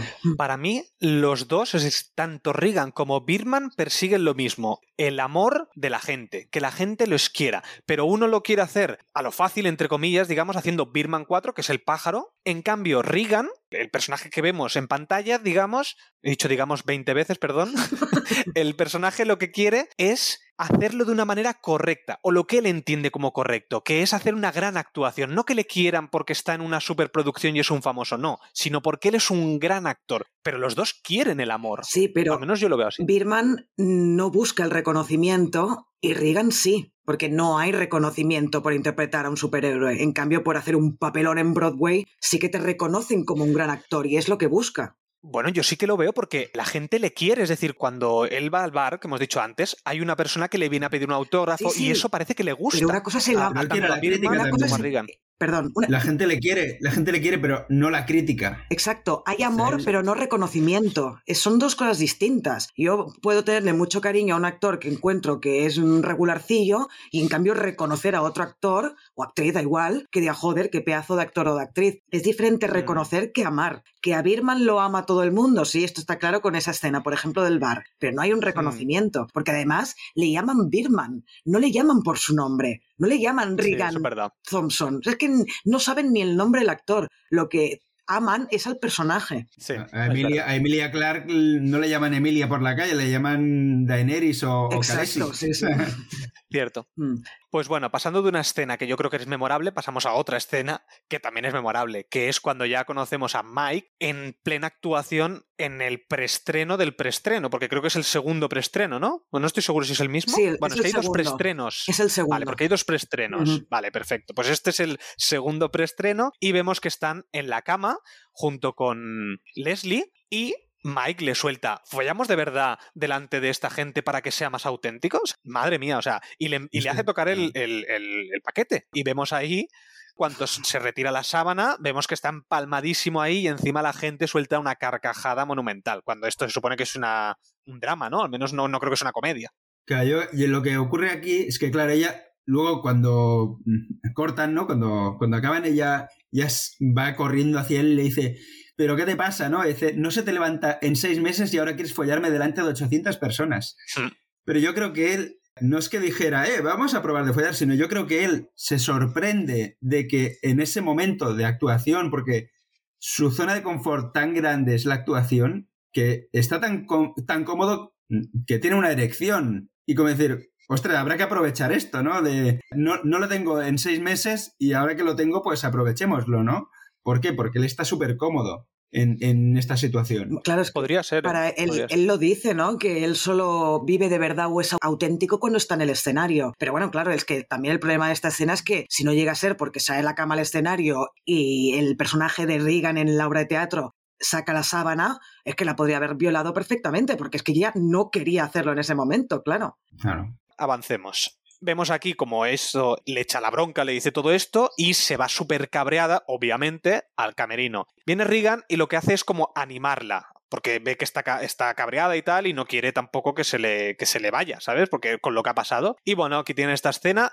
Laura, que es el interés amoroso de, entre comillas, de- del protagonista de Regan, se acaban liando entre ellas dos, porque está cabreadísima. O sea, las dos están cabreadas con los dos hombres. No se lían por No, no, eso. no es se que lían por eso. Pero puedo decir la Sí, frase, sí, es que sí, me di- encanta di. esta frase. Es Claro, que, es que es alucinante lo que le dice cuando se pone a llorar y ella va a reconfortarla. Ella le dice, ¿pero qué te pasa? Y le dice, es que siempre soñé con convertirme en actriz de Broadway desde que era pequeña. Ahora estoy aquí y no me siento una actriz de Broadway, solo me siento una niña pequeña. Yo solo pido que alguien me diga que lo he conseguido.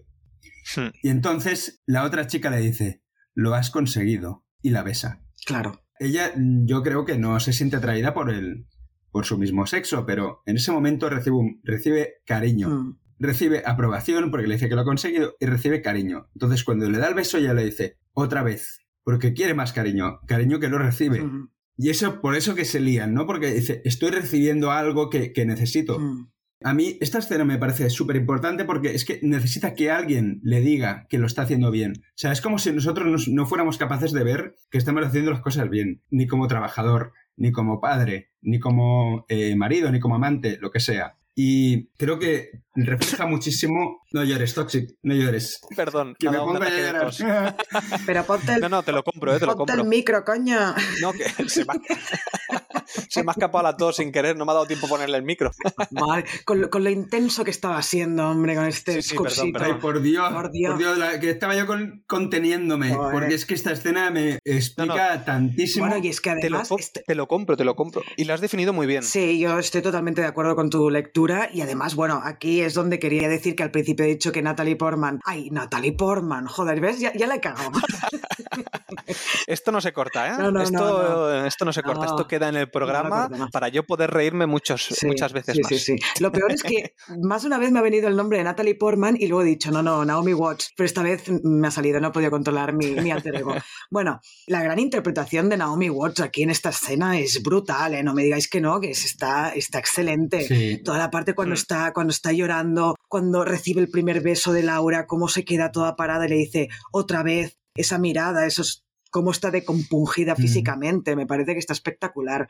Y, y muy buena lectura, sí, sí, opino, opino lo mismo que no se lían porque se sientan atraídas por el mismo sexo, sino por, por ese cariño que las dos necesitan, ¿no? Porque también cuando ha entrado Regan en el camerino y le ha dicho a Leslie lo bien que lo ha hecho y no sé qué, la otra ha dicho, ostras, nunca me, me ha comentado algo así a mí, Regan, en los últimos dos años. Mm. Y entonces Leslie le dice a Laura la misma frase. Entonces ahí cuando las dos han recibido un cariño mutuo y es ahí cuando, cuando se besan. Y está, está muy, es, es bonita la Mm. escena, la verdad.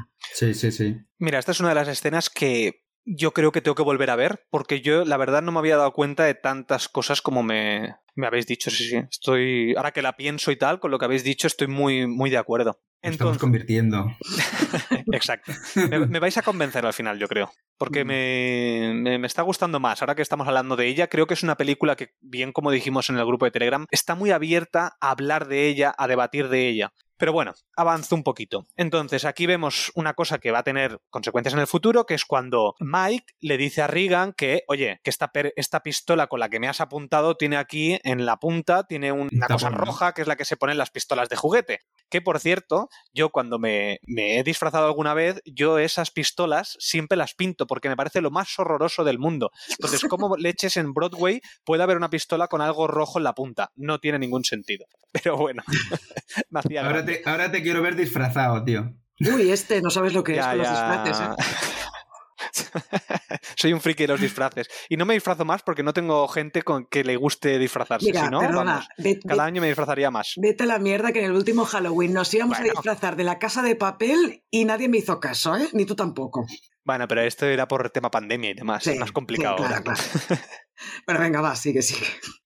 Bueno, en la siguiente escena, porque aquí ya acompañamos, dejamos a Regan, acompañamos a Mike y vemos que está Sam en la terraza. Vemos aquí una conversación, vemos también cómo Sam se siente atraído por Mike. Yo creo que le gusta ese papel que está haciendo, eh, sobre todo en la actuación y por contradecir un poco quizás al padre. No sé, esto ahora me diréis bien mm, qué es lo que opináis. Pero bueno, aquí vemos durante este rato que están en la terraza, juegan a verdad o reto y una de las cosas que le dice, que le dice Mike es que no se la follaría porque no se le levantaría. Sabemos que tiene eh, lo que ha dicho antes el personaje de Leslie, pues es verdad. Es decir, no se levanta si no está actuando. Y eso creo que le define también como personaje a Mike. Sí, porque se ve la vulnerabilidad de él. O sea, él es muy bueno en su, en, su carrera, pero tiene muchos problemas eh, fuera. Precisamente por eso él no está cómodo. Debe ser una especie de agorafobia social o no sé, pero claro, eso hace que no se le, que no se le levante. Y en esta escena destaco también otro tema. Ella le dice a él, ¿y si pudieras, qué me harías? ¿Sabes? Si se te levantara, ¿qué, me harías? Se dice, te arrancaría los ojos y me los pondría yo para ver el mundo con tu juventud, ¿no? Con... Sí. O sea, es, yo creo que echa de menos el pasado, ¿no? Eh, echa de menos su juventud cuando no tenía estos problemas de erecciones o de lo que fuera. Y ahí ves la vulnerabilidad del personaje. Exacto, es que yo creo que aquí lo que, lo que también nos retrata es que este tío tiene una fachada. Cuando dice que él es verdadero cuando está en el teatro, yo creo que no es verdad. Eso es lo que él querría ser, ser como cuando actúa, pero él en realidad está lleno de muchos problemas. Una de ellas es eso, que no se le levante, que tenga problemas con Leslie, etc. Y que no se quiere a sí mismo. Por eso también yo creo que ahora avanzaremos, pero cuando, cuando habla del tema del periódico y de la crítica, no coge su, su vida, lo que hace es coger la vida de, de Reagan. No se gusta a sí mismo. Toda esa seguridad para mí es una fachada. Entonces aquí avanzamos a la siguiente escena, que es el día siguiente, y vemos que ha habido una crítica en el periódico sobre la actuación o sobre Mike y cómo le ha robado, entre comillas, lo que le había explicado en el bar. Además, lo deja mal a Reagan, o sea, no solamente se, enaltece a sí mismo, sino que encima lo deja mal a, él. Y además aquí hay una referencia a Ryan Gosling, que me hizo mucha gracia porque para mí Ryan Gosling es sería lo contrario a poder actuar en Broadway. Porque me parece que es un tío muy frío, ¿sabes? Entonces, me parece que no sé, no, no, me, no, me, encajaría en Broadway, ¿sabes? Sí, como Atrezzo sí. ¡Hala! El otro. no, pero no por, no por malo, ¿eh? O sea, a mí no me parece que sea no, guapo, a ver, me parece bien, pero a veces, a veces no sé si, si le he dado al pause o algo. ¿Ves más haters? Vamos a tener el triple de, el triple de, visitantes. Yo desde aquí, desde aquí defiendo a Ryan Gosling porque me parece un actorazo. Y en una obra en Broadway lo haría genial. Ya está, ya podéis seguir. En Broadway no. ¿Ves? En Blade, en Blade, Runner, ya me voy como siempre, pero en Blade Runner me encantó porque creo que el papel le, le encaja perfectamente a él por cómo es, pero en otros sitios, pues. La La pues, Land está muy bien. Bueno, venga, sigamos, sigamos. Es que no me gusta precisamente La Land por él. Pero bueno, no me quiero liar. Voy a decir The Believer, The Believer, The Believer. Es la peli a reivindicar de Ryan Gosling. Y Drive. Te digo eso. Pero, bueno. Pero The Believer está olvidada. Y... la ha olvidado la gente. Y el diario de Noah, ¿no? Ay, por Dios. What do you want? Vale, venga, bueno, avancemos. Entonces, se pelea con Mike, entra aquí, que le mete una hostia además. Otra vez el sonido creo que está brutal. Y le explica un poco qué, qué es, lo que, qué es lo que ha pasado Aquí vuelve a aparecer Birdman y vemos cómo destroza la habitación, que supuestamente lo hace con poderes, pero luego llega un momento que aparece, aparece Jake, el productor, y lo que hace es enfocar la cámara. Sí, productor abogado. Lo que hace es enfocarle a Jake, vemos otra vez a Regan y está destrozándolo él. O sea, está claro que no son los poderes, sino que él se lo está imaginando. Sí. Birdman le está diciendo eso, que no se avergüence de quién es, que él realmente es un impostor en Broadway. Creo que tiene un. Claro, por eso, gran... por eso decía yo que va del, de la autoaceptarse, esta peli va de la autoaceptación. Y después explicaré por qué el final de la película sustenta mi interpretación. Pero bueno, ya llegaremos. Puede ser. Aquí hay una mini frase que me hizo mucha gracia. Cuando dice, ¿quién soy yo, no? Y, dice, solo soy la respuesta a una pregunta del trivial. En plan, soy mm. uno de tantos, ¿sabes? Uno de, de, miles. Sí, exacto. O sea, mi vida no tiene más trascendencia que ser una pregunta en el trivial. Sí, es que es eso, sí. Sí, sí. Hmm. Bueno, y aquí lo que al final cómo convence de que se siga con esto, porque él ya lo quiere dejar, claro, Reagan ya está hasta los huevos con todo lo que ha pasado con Mike, con toda la crítica, está hundido. ¿Cómo le convence? Pues le dice que viene Scorsese a la obra y además que están todas las entradas vendidas y que hay tres, eh, tres manzanas de cola. Ya le vendes súper bien. Lo que no sé es por qué, claro, tú la has visto doblada, yo la vi en versión original y en el doblaje no sé cómo lo habrán hecho. ¿Tú, Xavi, cómo la has visto? Yo la he visto doblada porque tenía que estar pendiente de, de, todo, ¿no? Pues en el... Yo la he visto en versión original. Ah, pues en- fuera de micro me has dicho doblada, ¿no? ¿O lo he soñado? No, no, no. Lo que pasa es que he visto trozos, para, sobre todo para poder rescatar el audio Ah, o los vale. audios, y que por cierto no me gusta nada la- el doblaje de Michael Keaton. Mm. Bueno, pues en la escena esta, cuando le dice lo de Martin Scorsese, pronuncia mal el apellido y no sé por qué. O sea, no sé a qué viene que lo pronuncie mal, porque le dice, eh, sí, it's gonna come Ma- eh, Martin Scorsese, o Scorsese, o algo así. Y luego Laura lo pronuncia bien y dice Martin Scorsese. No sé, no sé por qué lo hacen ni cómo lo han doblado. Yo creo que es porque es como que le está diciendo que es un secreto, que no lo puede saber nadie. Viene un tal Martin Scorsese, porque le está mintiendo al final. Entonces yo creo que lo hace como si fuera, no, no, es, no puedo decirte quién está, pero es un tal Martin y algo más. Bueno, no sé, no sé. No me acabas de No convencer. sé, a mí me dio esa sensación al menos. No, no, puede ser que no sea eso, ¿eh? pero a mí me dio esa sensación. Aquí vemos como Mike sube al tejado, donde está otra vez Sam. Volvemos a tener aquí eh, la escena de los dos y al final acaban eh, besándose. Y cuando vemos que bajan a lo que sería la parte de arriba de los escenarios, donde están todos los focos, al final se acaban liando, pues vamos, o sea, ah, follando seguramente. Sí, ahí, claro, porque en el teatro, como tiene erección, pues, pues puede. Está en su salsita, Ahí sí. está cómodo. Aquí lo que tenemos es que la cámara ya baja otra vez, baja al escenario y ya vemos que está otro de los preestrenos. Está en la mesa, es decir, aquí vemos como se ha teletransportado entre comillas, porque al final es un, es, ha pasado un tiempo. Entre bastidores vemos que le pide perdón a Laura, es decir, cuando acaba la escena, por primera vez este hombre parece que se arrepiente de lo que ha hecho y le pide perdón a Laura y cuando ve a su hija, a Sam, besándose con Mike, es cuando parece que le sienta mal esto, o sea, parece que estaba bien porque le había pedido perdón a Laura, pero se hunde otra vez cuando ve a Sam besándose con Mike. Como está entre, entre escenas, el problema que tiene es que va con la bata esta, o sea, no está, no está vestido y sale a la calle a fumar. Obviamente, cuando se enciende el pitillo, se cierra la puerta porque además parece que hay como lluvia o tormenta o algo así, ¡pum! Se cierra la puerta y se queda en la calle con la bata y vemos aquí una de las escenas míticas que Mm. yo creo de esta película, que es cuando se queda en calzoncillos en medio de Broadway o en medio de Times, Times Square. Square, sí, sí, sí. Cómo contrasta con todo lo demás y cómo es ya el momento del máximo patetismo de este personaje, que es todo el mundo se está riendo de él. Todo el mundo lo está grabando en vídeo, lo están mirando. ¡Ay, es otra vez! Es Birman, no dicen es Regan Thompson, Mm. es Birman, es Birman todo el rato. Y como él... No, pero lo reconocen. ¿Eh? Lo reconocen. Claro. Lo reconocen que bastante, bastante es. Y ahí debería sentirse el guay de que lo estén reconociendo. Pero bueno, él tiene sus problemas, que es que tiene que volver al teatro. o sea, en ese momento yo creo que no está pendiente. ¿Qué, qué situación más incómoda, por favor. Que por cierto, en la entrevista que hemos comentado antes, él, claro, decía, hostia, no se había planteado en ningún momento, o sea, dijo que sí directamente a esta escena sin planteárselo, pero claro, luego cuando, cuando se vio ahí en medio paseando en calzoncillos, que además hay una cosa que no entiendo, que es por qué los calzoncillos de, los, de las películas de, de estas de Hollywood, todo el mundo lleva calzoncillos blancos de estos súper feos, horrorosos. ¿Por qué? Porque yo me acuerdo también en otras películas, yo que sé, creo que era Joker, también aparecían calzoncillos o... Son todos así blancos y súper feos. ¿Qué pasa? ¿Que no venden otros calzoncillos que no sean así en Estados Unidos o qué? Son los mismos, los de, los de Joker y estos son los mismos, se lo van pasando. lo, lo tienen en un cajón y lo van sacando. Pues, segura, Sin pues lavar. seguramente. Sin lavar ahí. No, yo creo que quieren reflejar el patetismo, ¿no? No te van a poner ahí unos boxers de Kukushumusu o algo así, ¿no?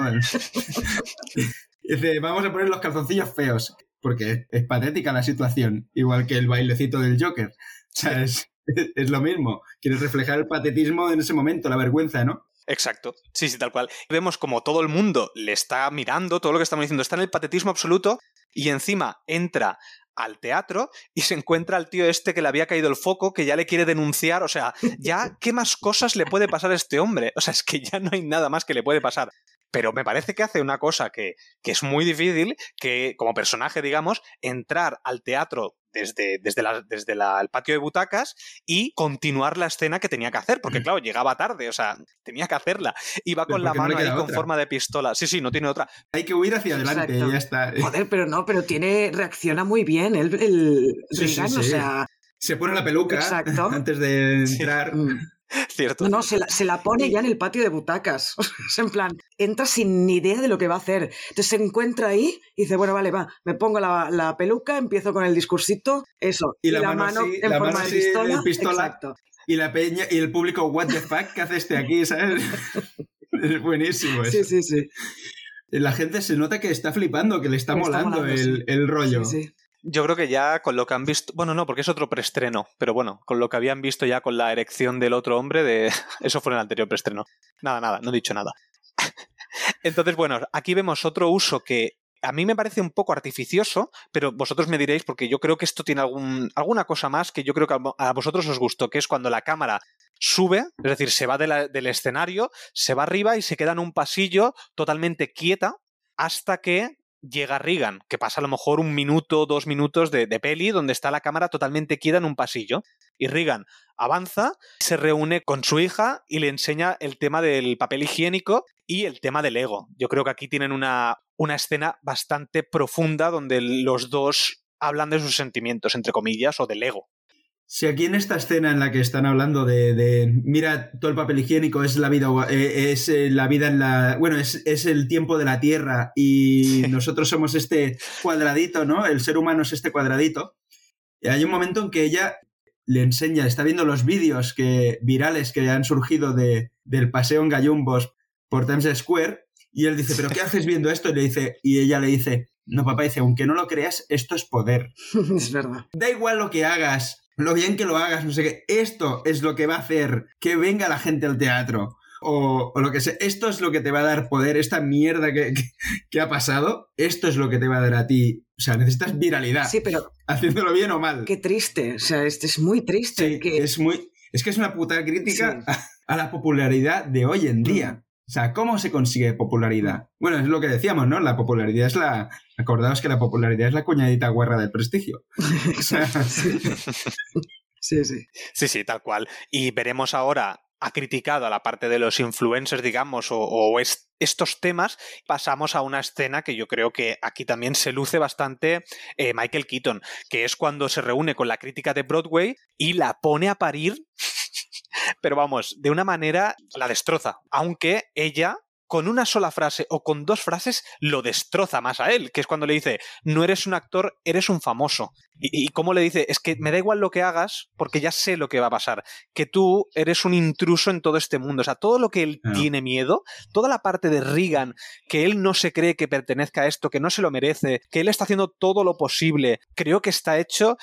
Esta escena es como la, la gota que colma el vaso de su depresión, porque luego veremos que, que es cuando ya luego sale ahí, se pone a beber y tal. Pero claro, toda esta escena creo que está hecho de una manera brutal. Y la crítica que hay hacia, hacia, hacia la crítica esta, que es una gafapasta esta que digo yo de manual, es brutal. ¿Qué opináis de esta escena? Bueno, a mí esta escena, primero que me parece eh, a nivel interpretativo la mejor de la película por parte de Michael Keaton. Está maravilloso en, en este momento.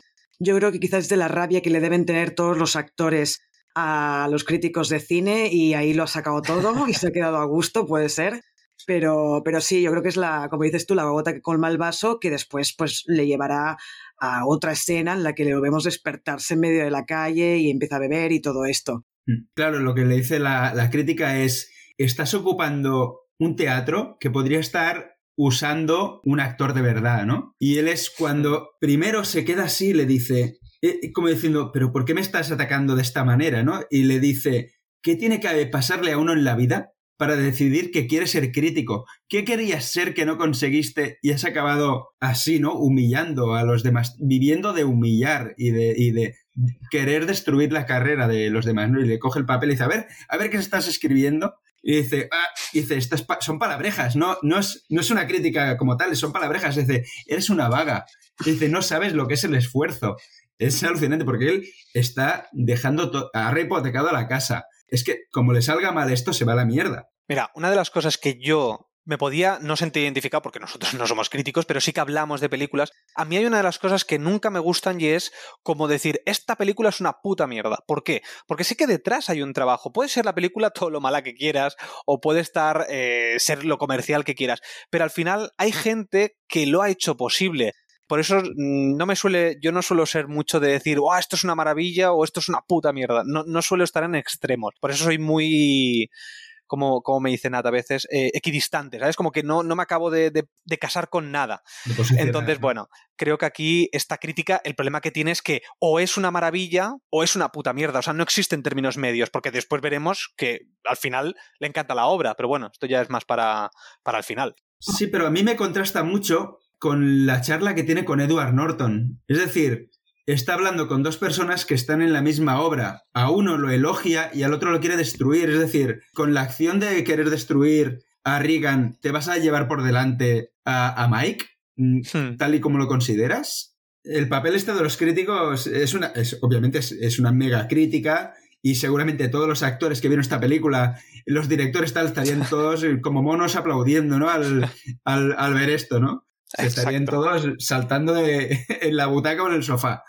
donde lo vieran. Claro, es que precisamente aquí lo, que, lo que el motivo por el cual ella tiene problemas con, con, él es porque ha sido un superhéroe, es decir, se ha vendido a lo comercial. Y la siguiente ya escena que vemos es cuando ya eh, se, ha, emborrachado porque no podía más con esto, que por cierto, hay un, hay un plano súper bonito que es cuando entra ahí con todas las luces en una especie de, de badulaque, que están todas las luces así puestas, como si entrara una especie de fantasía pero no entendí muy bien para qué estaba usado eso. Pero, pero no sé, me pareció muy bonito al menos, estéticamente. A ver, ahora, ahora diré algo que no es, eh, una etnia que no es, pero creo que hay eh, restaurantes regentados por, por orientales y, tiendas y tal que usan estas luces. o sea, es decir, esto es mm. real. ah, vale, vale. Hay un, hay un sé que hay un restaurante, ahora no sé si es en Londres o en Nueva York, no sé dónde, que está lleno de estas lucecitas que salen, pero lleno, lleno de que compran más luces y las ponen encima, ¿no? o sea, un día se les va a caer todo encima, toma por culo, ¿no? Pero hacen, hacen esto. O sea, yo creo que es simplemente que, que la licorería es Exacto, yo también creo que es así. Estético, entonces. Vale, vale, mm, vale, Tiene sentido, ¿eh? Bueno, entonces se hace de día, se ha, se ha tirado, se ha tirado la noche eh, como el típico borracho con la botella ahí. Que por cierto, hay curiosidad, ¿sabéis que en Estados Unidos te obligan a llevar como una bolsa de papel para que no para que no se vea. Para que no se vea el alcohol. Entonces, por eso muchas veces aparecen las pelis. Bueno, la cuestión es que el tío se queda como el típico borracho y se despierta al día siguiente y vuelve a aparecer Birdman, pero esta vez ya físicamente, que esto es una de las cosas que aparecían en el, en el tráiler y yo creo que mucha gente le llevó a confusión porque se pensaban que iba a ser de superhéroes, cuando no está, es totalmente diferente. Pero bueno, aquí vemos que el eh, Birman le va comiendo la cabeza y le dice, oye, haz Birman 4, el resurgir del Fénix que esto es donde yo decía la parte sin spoilers que para mí predice lo que va a hacer ahora en The Flash, que es volver a retomar su papel años después. Bueno, pero es que aquí es donde viene, yo creo que la mayor crítica a toda esta gente que lo único que hace es ver pelis de acción o de superhéroes porque ojo, o sea, cuando vemos que ahí está como copiando planos de películas de superhéroes, que incluso encima del, edificio hay un monstruo enorme y hay explosiones de coches y no sé qué, Birman ahí se rompe ya definitivamente la cuarta pared y le habla a la cámara. Birman está mirando a la cámara. Se supone que le está hablando a Reagan, pero está mirando a cámara. Y dice, mira los ojos de esta gente, están brillando, les encanta esta mierda. Y es justo cuando nosotros estamos viendo en ese momento en pantalla los coches explotando, el monstruo, el no sé qué, el no sé cuántos. Y además dice así algo como, no sé si tú, Xavi, lo tienes apuntado, pero dice, eh, esta mierda les encanta y no la verborrea filosófica y, profunda de, de, otras películas o algo así, ¿sabes? Y entonces ahí ya eh, claramente está esta crítica a este tipo de cine, creo yo, vamos, ¿eh? Yo creo que es Iñárritu diciendo, quiero hacer una peli de Marvel. Sí, seguro, seguro. Sí, sí. Y, está ahí junto a, junto a Ridley Scott diciendo lo mismo también. Exacto. y a también.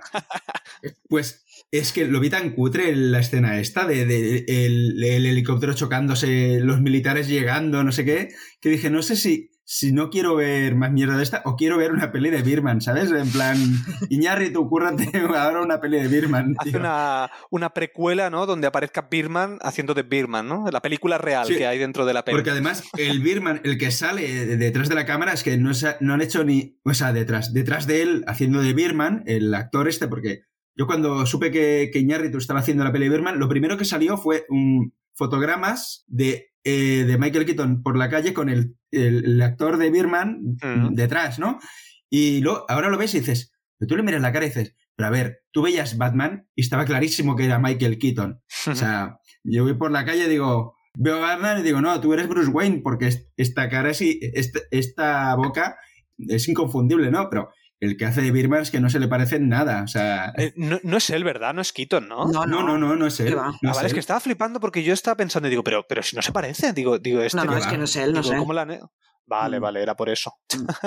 Sí, Es, y- el, es la, la leche, eh, el semen de lechoncito, que le ha cambiado la cara luego. por favor. Bueno, va, voy a avanzar porque me, No, me ha un momento, un momento, un momento, yo quiero decir Perdón, una cosa. perdón.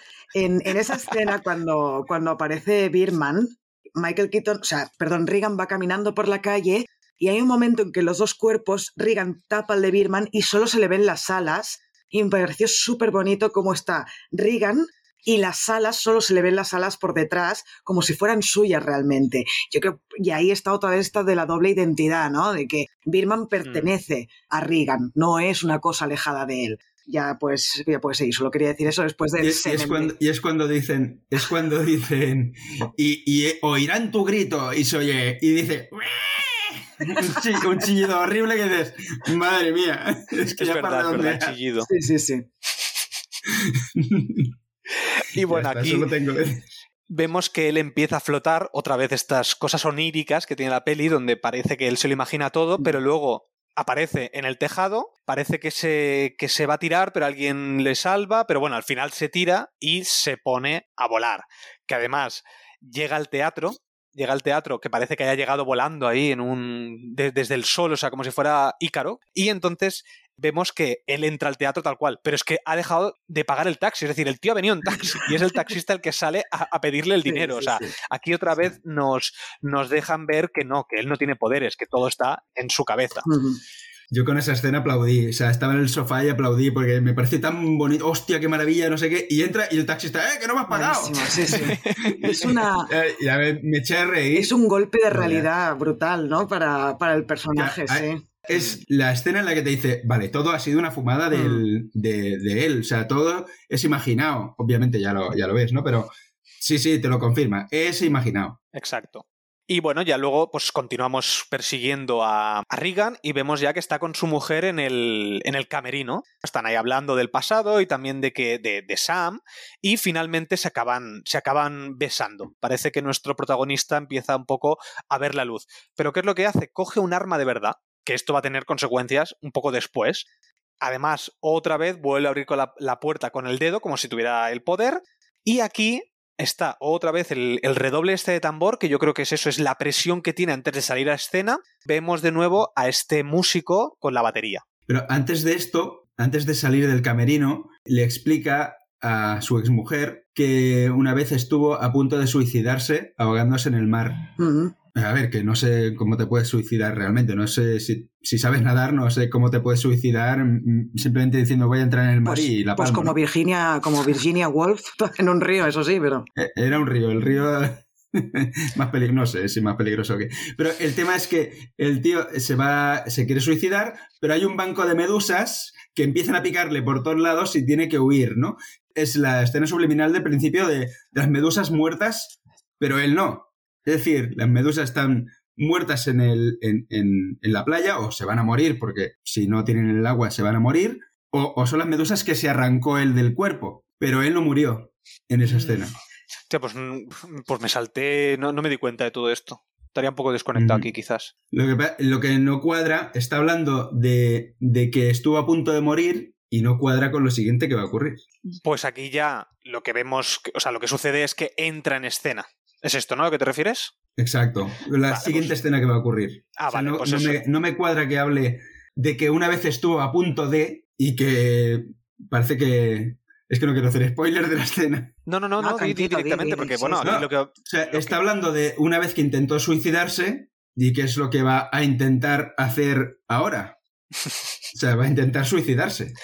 Exacto, es decir, aquí lo que hace es entrar, entrar en escena ya, que esto ya sí que es el estreno, le no le pega el típico puñetazo que le ha metido en los preestrenos anteriores a Mike, pero lo que hace es pegarse el tiro, teóricamente, de verdad. Esto es lo que tú dices, ¿no? Que aquí es donde la gente se queda como en silencio un momento, porque al menos como espectador crees que se ha suicidado, porque al final ha tenido el arma de verdad y ves ahí el ruido y todo. Sí, pero ahí la gente está como muy, ay, ¿qué ha pasado? Y acaban aplaudiendo y diciendo, ah, qué bien lo han hecho, qué bien lo han hecho, qué bien lo han hecho, ¿no? Porque la sangre es suya, porque eh, no ha aceptado que le pongan la, la sangre falsa. Cuando viene la mujer que no te he puesto la sangre, dice, espérate, que sangre va a haber. Pero, pero no, no de la que me has puesto tú. Que por cierto, ¿os fijasteis que ahí lo que vemos es un plano desde detrás de él, de, de Reagan, y vemos todo el público y que se, que se levanta a aplaudir y tal? ¿Y os fijasteis que la crítica de cine se levanta por el pasillo y se pira? Claro, porque sí, está sí. indignada, porque ha sido una gran obra de teatro muy bien interpretada por Reagan y está indignada y coge y se pira, claro. Le, le jode, porque ya había ido a ver otra Claro, cosa. había ido a ver una mierda de un famosillo de Hollywood y se ha encontrado con una obra de teatro de verdad. Sí, sí, sí, sí. Y aparte, esta escena que esto también, a ver si, si me lo aclaráis un poco, porque vemos de nuevo la escena esta del meteorito, del principio, y vemos a Spider-Man, vemos a Iron Man, vemos a los Transformers ahí peleándose en el escenario con los tambores sonando. Vemos la medusa muerta y ya por último ya vemos el techo del hospital. Pero, claro, todas estas imágenes que han sucedido donde rompen el plano secuencia, no, no, no acabo de entender muy bien. O sea, que, que- que Bueno, yo aquí me he perdido algo. es como- la sensación. Como toda una metáfora de, de la vida de Hollywood que ha tenido este hombre, ¿no? O sea, ya en cuanto te sale Spider-Man, que es un superhéroe igual que Birman, pues, pues ya te está como plasmando toda la vida de, de este tipo, de Reagan como Birman, en, en el teatro, en la escena teatral. Mm. Sí, es como eh, lo típico que se dice, ¿no? De que tu vida pasa por delante cuando vas a morir. ¿no? O, no sé, es como un batiburrillo de cosas, ¿no? Vale, vale, me cuadra. no sé, no sé. Tiene sentido. De hecho, es que no, me, no me acordaba de... este- De hecho, es que no... Sí, tiene sentido, pero no me acordaba de esta escena. O sea que tampoco... Para- no me acordaba del momento este.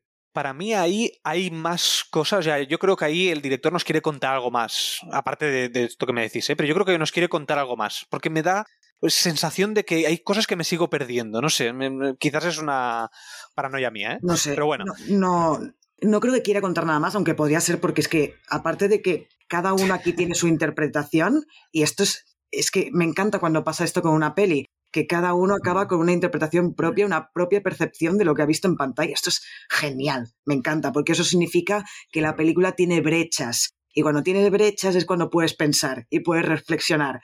Normalmente en muchísimas películas, en las de superhéroes, por ejemplo, que las estamos dejando a caldo, pero bien que Toxic y yo hemos reseñado Spider-Man, Venom y no sé qué, que nos gustan también, pero este tipo de películas pues no tienen brechas. En cambio, algo como Birman sí. Bueno, he hecho este paréntesis. Lo importante yo creo aquí es el corte del plano secuencia ya realmente visible, que no es a escondidas, entre comillas, cuando pasamos al hospital. ¿Qué creéis que significa este corte repentino del plano secuencia? Yo creo que es como que él se ha curado, entre comillas. O sea, como que se ha dado cuenta de cómo es él y ya está. O sea, ha conseguido lo que quería y punto, ya está. Es como se va a aceptar como es. O sea que Quizás. entras en mi interpretación de que esto va de la aceptación de Reagan como Birman también. Pues creo que Como sí. Birman, no. O No, sea, no, como no como Birman Bi- no. sino- Como, como la unión de los Exacto. dos. De la unión de Birman y de Reagan. O sea, que se ha, Yo se ha no. quitado la, Yo no la lo- bifurcación. Para mí, Yo no lo veo. Yo no lo veo y, y es las, precisamente es la escena que viene, que viene ahora del hospital. Yo creo que ahí se, se ha despojado de Birman. Porque lo deja Mira, si sentado en queréis- el váter, quieres decir. Claro, lo Ah, que, lo que nos encontramos es que él va al lavabo, quizá nos estamos avanzando. No, no, mucho, tranquilo, tira, tira. No, no, ya, ya acabamos, es- ya. Sabemos, sabemos que no ha muerto, sé que, se lo había, que había intentado suicidarse y se había volado la nariz, que luego se la han recolocado o le han puesto ahí un, un algo, ¿no? Y que ha sido un éxito. Eh, la crítica ha escrito una crítica increíble sobre él, que es el, el título que, que tiene la película Birman o. A ver, que ahora no lo sabrá decir Hola, Vir. o la inesperada virtud de la ignorancia, que yo no sabía qué quería decir con este título, ¿no? Y he investigado, obviamente. Y bueno, eh, eh, una de las interpretaciones que, que he visto es que ella se esperaba que este tío, que no, tiene que no tenía experiencia en teatro, que había sido un, un superhéroe, que había sido no sé qué, ha hecho algo sin saber, sin saber lo que hacía, ha conseguido algo grande, ¿no? Una, una obra grandiosa. Por eso la inesperada virtud de la ignorancia. Este tío no tenía ni idea de Broadway y ha conseguido algo grande, ¿no? Pero es que esto también hay que traspasarlo al personaje de Reagan. porque no solo es el titular, el nombre del titular, sino que además que es el nombre de la película. Exacto. Eh, lo que creo, en mi, mi interpretación, es que en la ignorancia que tiene él de su no aceptación, porque él está buscando la aceptación y el reconocimiento fuera de sí mismo, pero él no se acepta ni se reconoce a sí mismo, porque otra vez tenemos Claro. este alter ego fuera de él, que es Birman, en esa ignorancia pues ha hecho todo lo que hemos visto a lo largo de la peli. Esa ignorancia acaba en el momento en que está en el hospital y yo creo que por eso Sí, se finaliza el, el plano secuencia. Exacto. Y para mí no es que, porque cuando él se quita las vendas de la cara y vemos la nueva nariz, es como un nuevo Reagan, es un renovado Reagan, que no solo deja sentado a Birman en el váter, pero yo no creo que sea que lo abandone, sino que es como, ya no voy a hacer caso a esa voz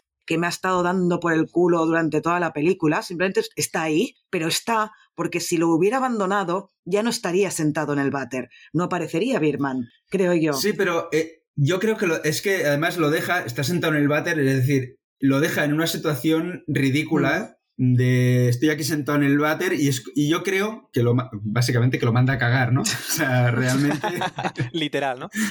literalmente, porque es que no recuerdo si le insulta cuando sale No. el del baño y se queda el otro ahí, no recuerdo si le dice algo o, o si dice Yo creo que lo como ignora. "Vete- vete a la mierda, no sé, lo Sí. ignora. En plan, bueno, pues te quedas ahí sentado.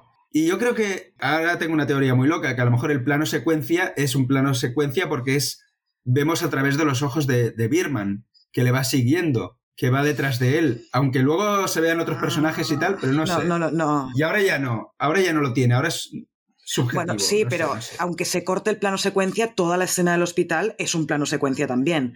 Sí. Yo, yo no, no te compraría eso, pero sí que es verdad que se, se puede leer de las dos formas, ¿no? Tanto como que lo acepta como que dice, bueno, hasta aquí, ya déjame en paz. Ahora soy, claro, Sí. ahora, ahora soy Reagan, Exacto. ¿no? ahora soy Reagan, no soy Exacto. Pero claro, luego viene la última escena de la película, que es cuando vemos que él eh, mira por la ventana, ve a los pájaros que se van, porque Bird es pájaro en inglés, ¿no? Sí. Ve a los pájaros que, que se van. Oh, coño, lo digo por si alguien no lo sabe, que no tiene Muy por bien, qué la bien. gente saber inglés. Eh, y entonces él mira por la ventana, no vemos qué pasa, la cámara se gira hacia la puerta, entra Sam, su hija, se asoma a la ventana, mira hacia arriba, sonríe y se acaba la peli. No, pero es que primero mira hacia abajo, dice, se ha matado. Claro, por- Lo primero que piensa es, se ha Claro, porque matado. ya se ha intentado suicidar en el escenario, pues piensa, hostia, otra vez. Ahora se ha tirado por la ventana y se ha intentado matar. Entonces mira hacia arriba y lo que nos da a entender es que su padre está volando. Que eso no es lo importante. Lo importante es que yo creo, para mí, ese momento en que Sam mira arriba y sonríe, está reconociendo y amando a su padre, que es lo que él quería todo el rato. Da igual Sí. es- pero se ha puesto a volar o no se ha puesto a volar. Para mí eso no es lo interesante. Lo interesante que es que para mí esa mirada de Sam es el reconocimiento a su padre. Cuando él se reconoce, cuando él se acepta, entonces viene el reconocimiento, Mm. la aceptación y el amor de los demás. Exacto. Además, esta, esta escena del hospital empieza que ella está con él y lo abraza. Exacto. Y entonces se, se va a comprarle flores. Al principio de la película vuelve con unas flores que no eran las que él quería. Hmm. En esta escena llega con las flores que él quería.